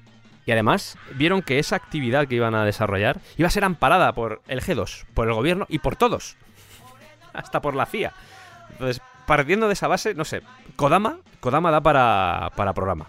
Fue capaz de unificar, este tío, Kodama fue capaz de unificar, además de todo lo que os he contado, de que pues era- la CIA tenía interés en él, todas esas cosas, además de todo esto, fue capaz de unificar a todas las familias yakuzas de Japón, a las más potentes. O sea, ese era su poder de persuasión. Junto a él, yo creo que esto hay que señalarlo, junto a él, junto a Kodama había otros personajes oscuros, eh, turbios, como Shioichi Sasakawa, que era fan de Mussolini, con eso os lo digo todo. Pero vamos, creo que empieza ya a quedar patente con estos amigos, con todo lo que hacía, con todo que el, el G2 y la CIA dijera, oye, este tío es peligroso, pero podemos controlarle a través del dinero. Vamos a él. Y estamos hablando todo el rato del miedo al comunismo que tenían en, en Estados Unidos. Pero en Japón también existía. De hecho, un ejemplo claro es el asesinato que os contaba antes del miembro socialista. Eh, el ministro de Justicia en el 52, que era Tokutaro Kimura, Un abrazo, Tokutaro. pensó, oye, si los comunistas cogen demasiado poder, va a haber revueltas. ¿Qué podemos hacer? Necesitamos a gente que comparta una idea y que esté dispuesta a luchar contra el comunismo. Hmm, ¿Quién? Y a su secuaz, a Nobuo Tsuji, se le ocurrió una gran idea y dijo, oye, ¿y si cogemos a los Bakuto, a los Tequilla, a los Gurentai, a toda esta gentuza y los usamos para eso? ¿Os acordáis que os acabo de decir que la Yakuza estaba en plan soportada por el resto de cosas? Bueno, pues aquí ya empieza ya la relación estrecha entre unos y otros. Oye, dijo Nobuo Tsuji a su jefe, si me das dinero, eh, intento hacer algo, porque claro, joder, con el- las fuerzas de ocupación han metido a muchos cabecillas en la cárcel, con ese miedo que había ante la sociedad, pero sabes que con la boca pequeña, pero si llevo dinero yo creo que puedo convencer a la gente. Y sí, este político, este ministro de justicia en el 52, se acabaría convirtiendo en el jefe de las fuerzas de autodefensa japonesas. Este tío, al que se le ocurrió, o al que apoyó utilizar a la Yakuza como brazo fuerte, como mano derecha para evitar el comunismo internamente, acabaría siendo el líder de las fuerzas de autodefensa japonesas. Es decir, una especie de MacArthur, pero a la japonesa. O sea, esa es la situación. Mientras tanto, mientras todo esto estaba sucediendo, estamos en los años 50, el país recuperó parte de su industria y el sistema social, bueno, pues empezaba de nuevo, como pasó con la restauración Meiji, pues se volvió otra vez a asemejar al, sistema occidental. Asemejar para lo que es Japón, dentro de, de unos límites. Las mujeres empezaron a trabajar fuera de casa, había elecciones regulares eh, y bueno, todo lo que era ese viejo orden que había llevado a la gente a la guerra, pues fue perdiendo bastante poder sobre la ciudadanía. Entre comillas, porque había partidos ahí que seguían nutriéndose de todos esos elementos de ese viejo orden, pero maquillándolo y haciéndolo amistoso. Económicamente, que yo creo que lo más potente que tuvo durante esta época, sobre todo los 50-60, era cuando empezaba a despegar Japón, empezaba a recuperarse y los conservadores ya no eran ultranacionalistas, eran conservadores, seguían en el gobierno. Y esto es muy curioso, se mantuvieron en el gobierno. Y llegamos a una fecha importante dentro de la historia de Japón, que es el año 52, que es cuando acaba la ocupación con el Tratado de Paz, un Tratado de Paz que se firmó, si no recuerdo mal, en San Francisco, aquí ya hablo de memoria. Estados Unidos dejó bases militares y un control pues casi completo sobre Okinawa. De esto, de nuevo, tengo que referirme a Kira Sensei. Kira, si estás escuchando esto, ¡un abrazo! Un abrazo, Tokutaro. No, a Tokutaro no, a Kira. Ah, vale, vale. una- Un abrazo. Él ha hablado bastante del tema de Okinawa porque hay, hay mucha prensa sobre el tema de Okinawa y han hablado, de hecho, creo que tiene algún directo por ahí con Dharma, que es un, un colaborador suyo, y, y hablan sobre este tema. Pero bueno, eh, dejaron una constitución escrita que a día de hoy todavía siguen elementos en vigor, que eso también es para revisarlo, y convirtieron a Japón en una especie de semicolonia, vamos a denominarlo así. Si Japón era atacada por otro gobierno, por otro país, Estados Unidos tenía la obligación de defenderles, porque ¿qué pasaba? Que no tenía ejército. Japón en este momento no tenía ejército, tenía una cosa que se llamaba las fuerzas de autodefensa, que era el de las que era líder nuestro querido amigo Tokutaro Nimura, el de las ideas locas, vamos a usar a la Yakuza en el gobierno, etcétera, etcétera. Bueno, pues solo tenía las fuerzas de autodefensa, pero las fuerzas de autodefensa no se puede considerar un ejército porque no pueden atacar. Es decir, el gobierno japonés, la milicia japonesa actualmente no puede atacar a otros países. Eso es así. Solo pueden defenderse. Así funciona. Así es como lo tiene estipulado Estados Unidos.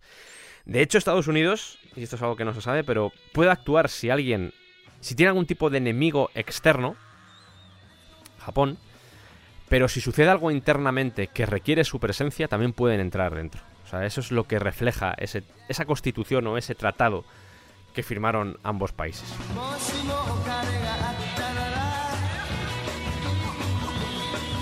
¿Qué sucede cuando tu nación no tiene que pagar o no tiene que costear un ejército? Que todo el dinero que tienes que pagar en defensa se va para otros lados. ¿Hacia qué se va? Hacia hacer crecer el país, precisamente. Y una economía que en 1945 estaba bastante fastidiada por todo el tema de la Segunda Guerra Mundial, en 1968, 23 años después, se convierte en la tercera del mundo. En la tercera. Y si había dinero, la Yakuza estaba contenta. ¿Por qué? Porque podía crecer todavía más. Gracias a este crecimiento, de hecho, se movieron de esos productos de primera necesidad en el mercado negro, esa competencia que tenían con los coreanos, se movieron a artículos, vamos a llamarlos, más de lujo. Ya había comida, vamos a ir a aquellas cosas que sean menos esenciales. ¿Como qué? Como las drogas, como la prostitución, como el entretenimiento. Ese tipo de cosas.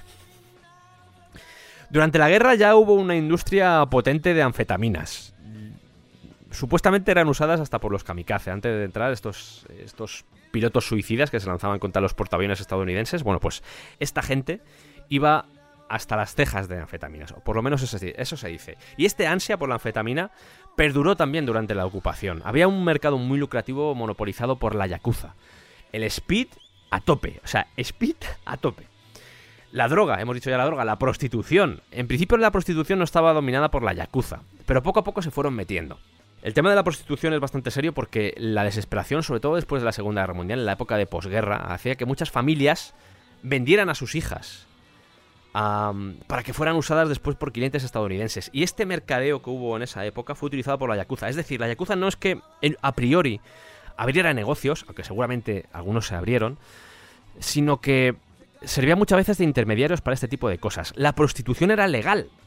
O sea, estaba oculta, es lo que hemos dicho antes. Es eso de, si no se habla de ello, no existe, pero estaba ahí y era legal. Se vendían como bares, como clubs, como incluso como restaurantes, pero era legal. Era sorprendente de esta época. Eh, Hasta el 58. En el 58 ya se prohibió. Y, y ahí fue ya cuando la Yakuza entró a saco. Porque si estaba prohibido, era lo mejor para la Yakuza. ¿El juego está prohibido? Vamos a ello. Eh, ¿Las drogas están prohibidas? Vamos a ello. ¿La prostitución está prohibida? Vamos a ello. Y este elemento de la prostitución hizo que establecieran mucha relación, por supuesto, con los estadounidenses, con todos los soldados, porque eran los que gestionaban eso. Y eso hizo que se hiciera una ligazón, que se creara ahí una relación muy interesante entre ambos, entre ambos mundos, entre el mundo estadounidense militar y entre el mundo de la prostitución. Pero hay más, hay más, porque el entretenimiento. Entendamos entretenimiento como el juego, por ejemplo, que eso ya sabéis que, que ahí tenían metida la cabeza los Bakuto. El tema es que se legalizaron carreras de caballos, de bicicletas, de lanchas motoras, ese tipo de cosas, y eso fastidió un poco a los Bakuto, pero al mismo tiempo, siempre que surge algún problema de este tipo, siempre que atacan un poco o atentan contra tu negocio, surge el ¿y qué hacemos ahora? Vamos a ir a, a los bares y a los restaurantes. Y empezaron a abrir negocios más legales. Cuando digo entretenimiento no solo me refiero al juego, sino que también metieron sus narices en los deportes profesionales como el sumo, como el béisbol. Todos cayeron sobre la influencia yakuza. Abrieron teatros, abrieron cabarets, abrieron cines, ese tipo de cosas. Y por supuesto, hemos hablado ya de las drogas, la prostitución y el entretenimiento. Hay un cuarto punto que en realidad ya estaban dentro de él, pero quiero darle la importancia que tiene porque el mundo de la construcción y el mundo de los puertos hizo que la Yakuza pudiera crear sus propias contratas. O sea, eran empresas. Empezaron a crear empresas que intentaban enmascarar de forma legal, pero era todo ilegal. Y todo empezó a cambiar. Después de la Segunda Guerra Mundial, eh, esa imagen que a veces tenían los yakuzas de sí son peligrosos, pero más o menos nos respetan, empezó a variar, porque llegaron las pistolas. Y los ciudadanos normales, que hasta ese momento más o menos vivían, pues, hacían vidas paralelas con la Yakuza, pero si tú no te metías con la Yakuza no se metían contigo, o si no necesitaban nada de ti no había ningún problema. A partir de este momento, dejaron de estar tan a la sombra como estaban antes y empezaron a ser un problema para la sociedad. Se empezaron a mostrar de forma diferente, eh, adoptando características que eran propias de los gángsters de Estados Unidos. Es más, de las películas. De hecho, hay una película que se llama Guys and Dolls, que es un musical, creo que aquí se llamó Ellos y Ellas, que está dirigido por Mankiewicz, que es una parodia en realidad de gángsters. Y los Yakuza, la Yakuza pilló mucho, mucha de, de la forma de vestir. Lo cogieron mucho de ahí con trajes negros, con camisas negras, con corbatas blancas. Todo eso viene de esta película, con gafas de sol. Todo eso viene de aquí. Incluso para ir más allá, por el hecho simplemente de diferenciarse de la sociedad, y yo creo que apropiándose un poco también de los Bakumono, ese tipo de cosas, empezaron a vestirse de forma extravagante. Y esto es. eh, yo creo que esto es muy visible, sobre todo, insisto, los que hayáis jugado a juegos de Yakuza o hayáis visto películas, o sin más lejos, os hayáis cruzado con un Yakuza en Japón, habréis visto que visten de forma a veces un poco cantosa. A mí las camisas me gustan, eso tengo que reconocerlo, las camisas que llevan me gustan, pero eso ya son mis, mis filias chungas, que las tengo, como todo el mundo. I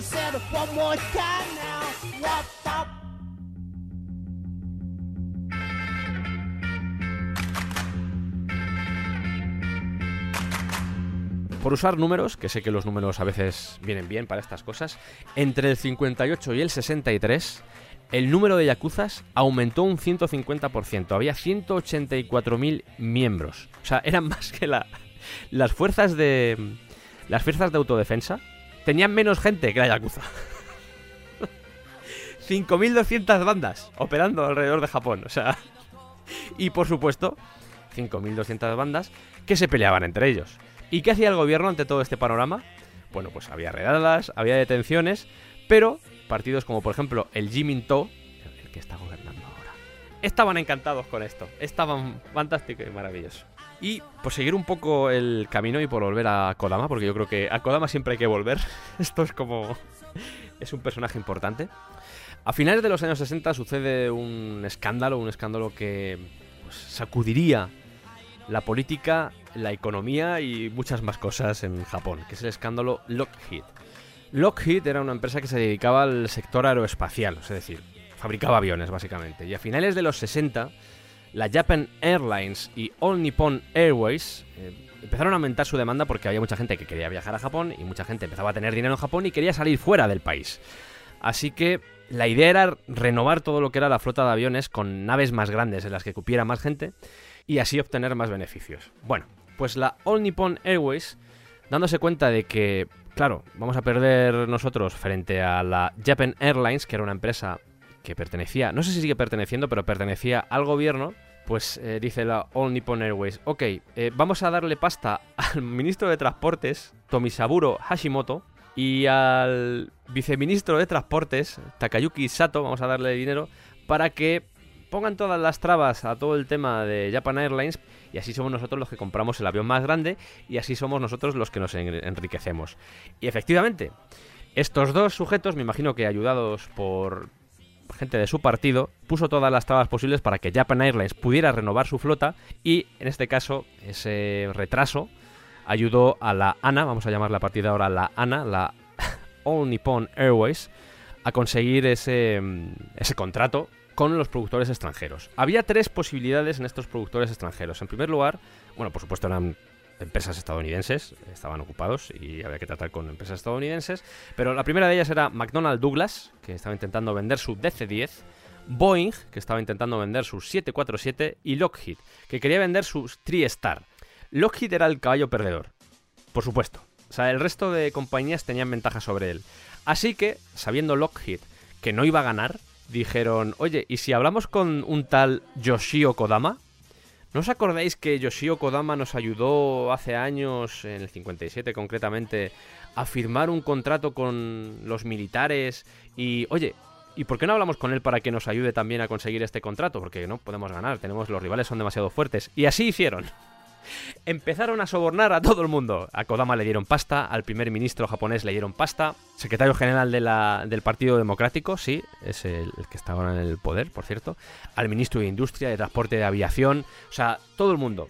Esto, esto que se sabía, este, estos sobornos que, que estuvieron realizándose durante 20 años, 20 años de sobornos fueron denunciados en muchos casos por los periódicos, pero rápidamente eran ocultados.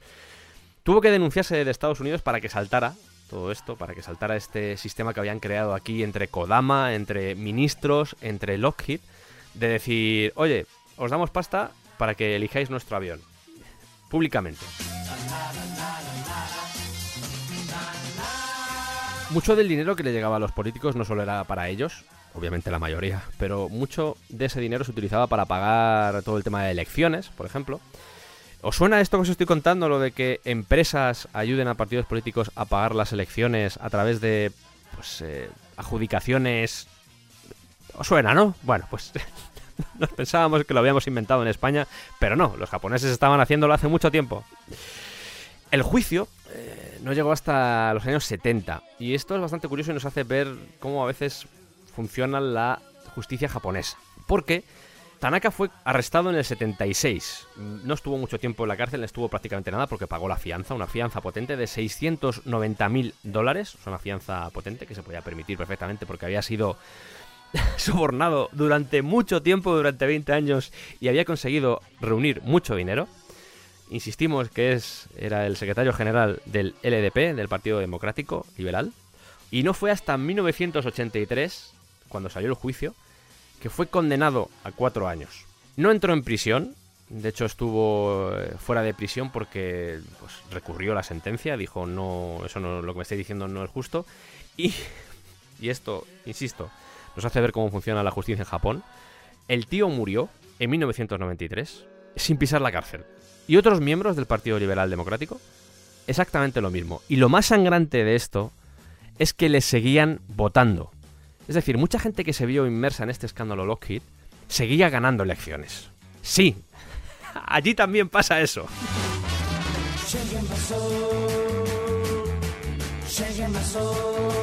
Y algunos de ellos se murieron sin pisar la cárcel, que es muy heavy eso. Por supuesto, por recuperar a nuestro querido amigo Kodama, Kodama había ayudado a que todo esto sucediese. Era el que había hecho de intermediario entre Lockheed, el gobierno, la Yakuza, todo, todo, todo eso, todo eso, todo estaba metido ahí. Y Kodama se vio de repente señalado por todo el mundo porque la prensa se lanzó sobre él. La policía entró en su casa y se llevó toda la documentación que encontró. Y que él no había quemado, por supuesto. Pero vamos, se llevó toda la documentación que pudo. Y los inspectores de Hacienda empezaron a desentrañar el laberinto financiero que había montado este tío durante casi 40 años. Buscando evidencias de Lockheed, se encontraron con que había evadido impuestos durante mucho tiempo. Kodama en esta época tenía 65 años. El tema es que sufrió un infarto y, fue confinado en su casa. Y la gente se, se agolpaba en el exterior de la casa para protestar. O sea, incluso entraron dentro de la casa en algún momento. Mientras tanto, para que veáis más o menos cómo funciona esto, sus, ex amigos, políticos y yakuzas, le mandaban cartas y le decían, oye, Kodama, Yoshio, querido amigo, hazte el Arakiri, hazte el Seppuku y quítate la vida de forma honorable porque esto ya no, no tiene futuro. Una mañana, y esto quiero contarlo porque es una anécdota de esas que a veces contamos en el descampado, pero que tiene un elemento un poco feo. Una mañana, del 23 de marzo del 76, Mitsuyasu Maeno, que tenía 29 años, era un actor en horas bajas, hay que decirlo, pero era un actor, llega al aeropuerto de Chofu, que es a las afueras de Tokio, y llega con tres amigos. Todos van vestidos de pilotos kamikazes. Ya te os cuento esto, ya estáis empezando a imaginar cosas. Maeno estaba cualificado como piloto, de hecho.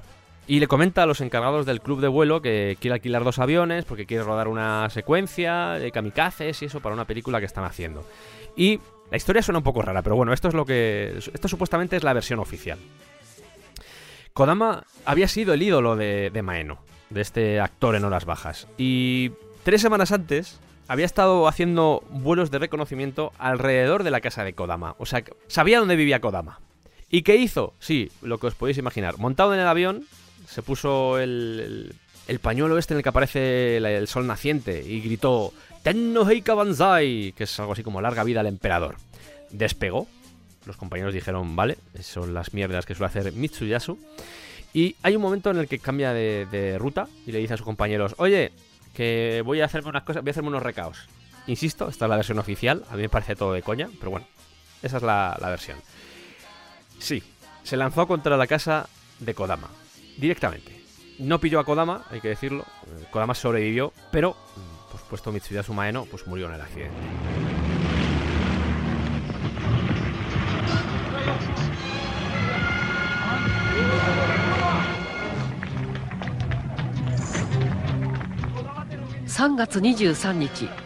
児玉市の家に特攻隊員スタイルの映画俳優が小型飛行機を操縦して突入する事件が起きましたにいた児玉市は背負われて逃げ難を逃れました Kodama después de este, eh, este accidente o de este ataque o como queráis llamarlo, de este atentado, fue llevado a juicio por evasión fiscal. Es decir, al final veis que puedes tenerte toda tu vida siendo un puñetero delincuente, jodiendo vidas, etcétera, etcétera, pero al final lo que importa y por lo que te detienen, al igual que pasó con Al Capone, es con el tema de la pasta. Él se negó a ir a juicio, él dijo que estoy enfermo, no pasa nada, vamos a ir 70 veces a tu casa a interrogarte, esto es real, 70 veces a tu casa a interrogarte, para joderte la vida. Esto sucedió. Curioso cómo cambia el estatus de la gente porque durante mucho tiempo Kodama había sido intocable, la Yakuza no le tocaba porque trabajaba con ella, el gobierno de los Estados Unidos tampoco era intocable, tampoco le decía nada porque les había ayudado, el gobierno conservador japonés tampoco, es decir, era intocable y de repente se convirtió en el enemigo público número uno. Ahora nadie podía hacer nada por él. Salió culpable y acabó muriendo en el 84. No entró en la cárcel, para variar. Este tampoco entró en la cárcel. Aunque parece, por los comentarios que estoy haciendo todo el rato, de que el LDP, el Partido Democrático Liberal, estaba siempre detrás de todo, también había otros partidos políticos. O sea, de hecho, era muy útil tener a un. tener a Yakuza ahí para ganar elecciones.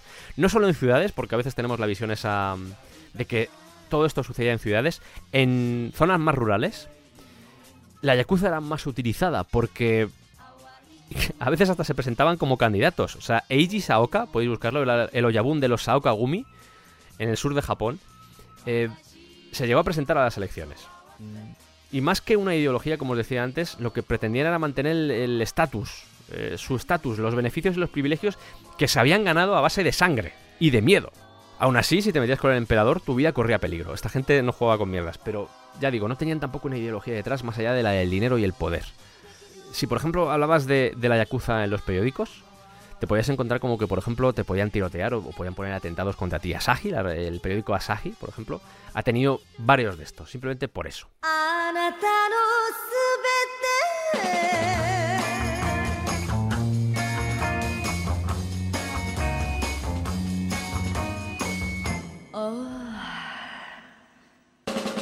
あ Vamos a llegar ya a esta, al final de la primera parte, porque sí, esto va a ser la primera parte de este programa dedicado a la Yakuza. Hemos hablado de muchas cosas, hemos hecho un repaso histórico desde su origen, pasando por la restauración Meiji, bueno, periodo Edo, restauración Meiji, el origen etimológico, etcétera, etcétera. Hemos hablado de tatuajes, ese tipo de cosas, pero no hemos hablado de las familias más importantes. No hemos hablado del cine de Yakuzas, que eso es un- una cosa súper chula de la que hablar. No hemos hablado de la burbuja económica de los 80-90 en Japón, que fue determinante para otra transformación, otra adaptación más que hizo la Yakuza. No hemos hablado de muchas cosas, he dejado cosas reservadas para el segundo programa, un programa dedicado también a la Yakuza, pero a partir ya de los años 70, vamos a decir, hasta nuestros días. Tengo que decir que he utilizado bastante documentación para hacer este programa, pero el libro más importante o el libro central que he utilizado es el libro de David E. Kaplan y Alec Dubro, se llama Yakuza, yo lo tengo en inglés, que es Japan's Criminal Underworld. Es un libro muy interesante, vienen muchos datos, yo he tenido que resumir mucho porque vienen muchos datos, es una investigación maravillosa que hizo Kaplan. Creo que el libro está escrito en los 90, pero él va haciendo... eh, mira, es la edición, la que tengo en la mano, es esto, tiene 25 años, o sea que os podéis imaginar, podéis hacer cálculos de cuánto tiempo tiene este libro y vienen muchos datos y lo voy a usar también para la segunda parte. De hecho, ya tengo bastante edificado el segundo programa. Y va a ser un programa muy interesante. Os voy a contar cosas que seguramente os van a dejar pasmados y pasmadas. Espero que os haya gustado. Igual he hecho menos bromas de lo habitual, pero creo que lo que os he contado es interesante, es profundo y sobre todo nos da una imagen de Japón diferente a la que muchas veces tenemos idealizada. Japón tiene muchas cosas buenas, obviamente. Yo me encanta esa cultura. Creo que si algo ha quedado patente en el descampado es eso. Amo esa cultura, amo, amo muchos elementos que conforman esa cultura, pero no podemos dejar la vista a un lado, no podemos apartar la mirada a, a la realidad, a lo que tiene Japón por detrás. Porque sí, el mundo del manga, el mundo del cine, el mundo del arte, la historia, eh, es interesante, el mundo de los samuráis, del shogun, etcétera. Pero hay algo detrás, hay una estructura ahí montada que aún a día de hoy pervive, hay una sociedad detrás, una sociedad que gobierna en la sombra. Esto suena así un poco conspiranoico, pero no es la intención. Hay algo ahí detrás, hay... Lo que os digo, hay algo que no, que no acertamos a ver muchas veces porque no queremos verlo. Y creo que con este programa al menos, no sé si, tampoco es la intención abrir los ojos a la gente, pero sí al menos que tengáis conocimiento de eso que sucede porque tenemos algunas sociedades muy idealizadas, como que no son corruptas, etcétera, y la única diferencia que tienen con nosotros es que cuando los pillan actúan de forma diferente. Pero tienen la misma mierda que nosotros. La misma mierda. Exactamente la misma mierda. Solo que cuando los pillan, en países como Suecia, que también hay corrupción, en países como Japón, actúan de forma diferente. Pero vamos, la corrupción es inherente al ser humano, es una tristeza en el momento en el que a un ser humano le das poder, a no ser que sea una persona fría, una persona que se mueve por la empatía hacia la gente que tiene que proteger. El poder es muy peligroso y en este programa que hemos hecho ahora y en el siguiente programa yo creo que va a quedar todavía más patente. Vamos a ver que, que el ser humano tiene una oscuridad dentro que, que en este tipo de casos a veces viene bien sacar hacia afuera y decir, mira, esto está sucediendo en el mundo y lo mejor que podemos hacer es aprender de ello e intentar no ser como ellos. Y si puedes cambiarlo, todavía mejor. No sé cuándo saldrá esa segunda parte, tengo que decirlo, porque tengo especiales pendientes que van a salir a continuación de este, pero lo haré. Gracias a todos por escucharnos, gracias a todos por pasar este rato conmigo, escuchando y estando atento o atenta a todo lo que os cuento sobre Japón y sobre su historia. Si habéis visto algo, notáis o habéis percibido algo que es incorrecto de lo que he dicho, me lo decís porque puedo equivocarme, soy humano no pasa nada, no me molesta que me corrijáis. Si lo hacéis con educación, no pasa nada. Si me lo decís de mala manera, pues me cago en vuestra boca. Pero quitando ese pequeño detalle, nos vamos a querer todos. ¿A que sí? Gracias a todos por escucharnos.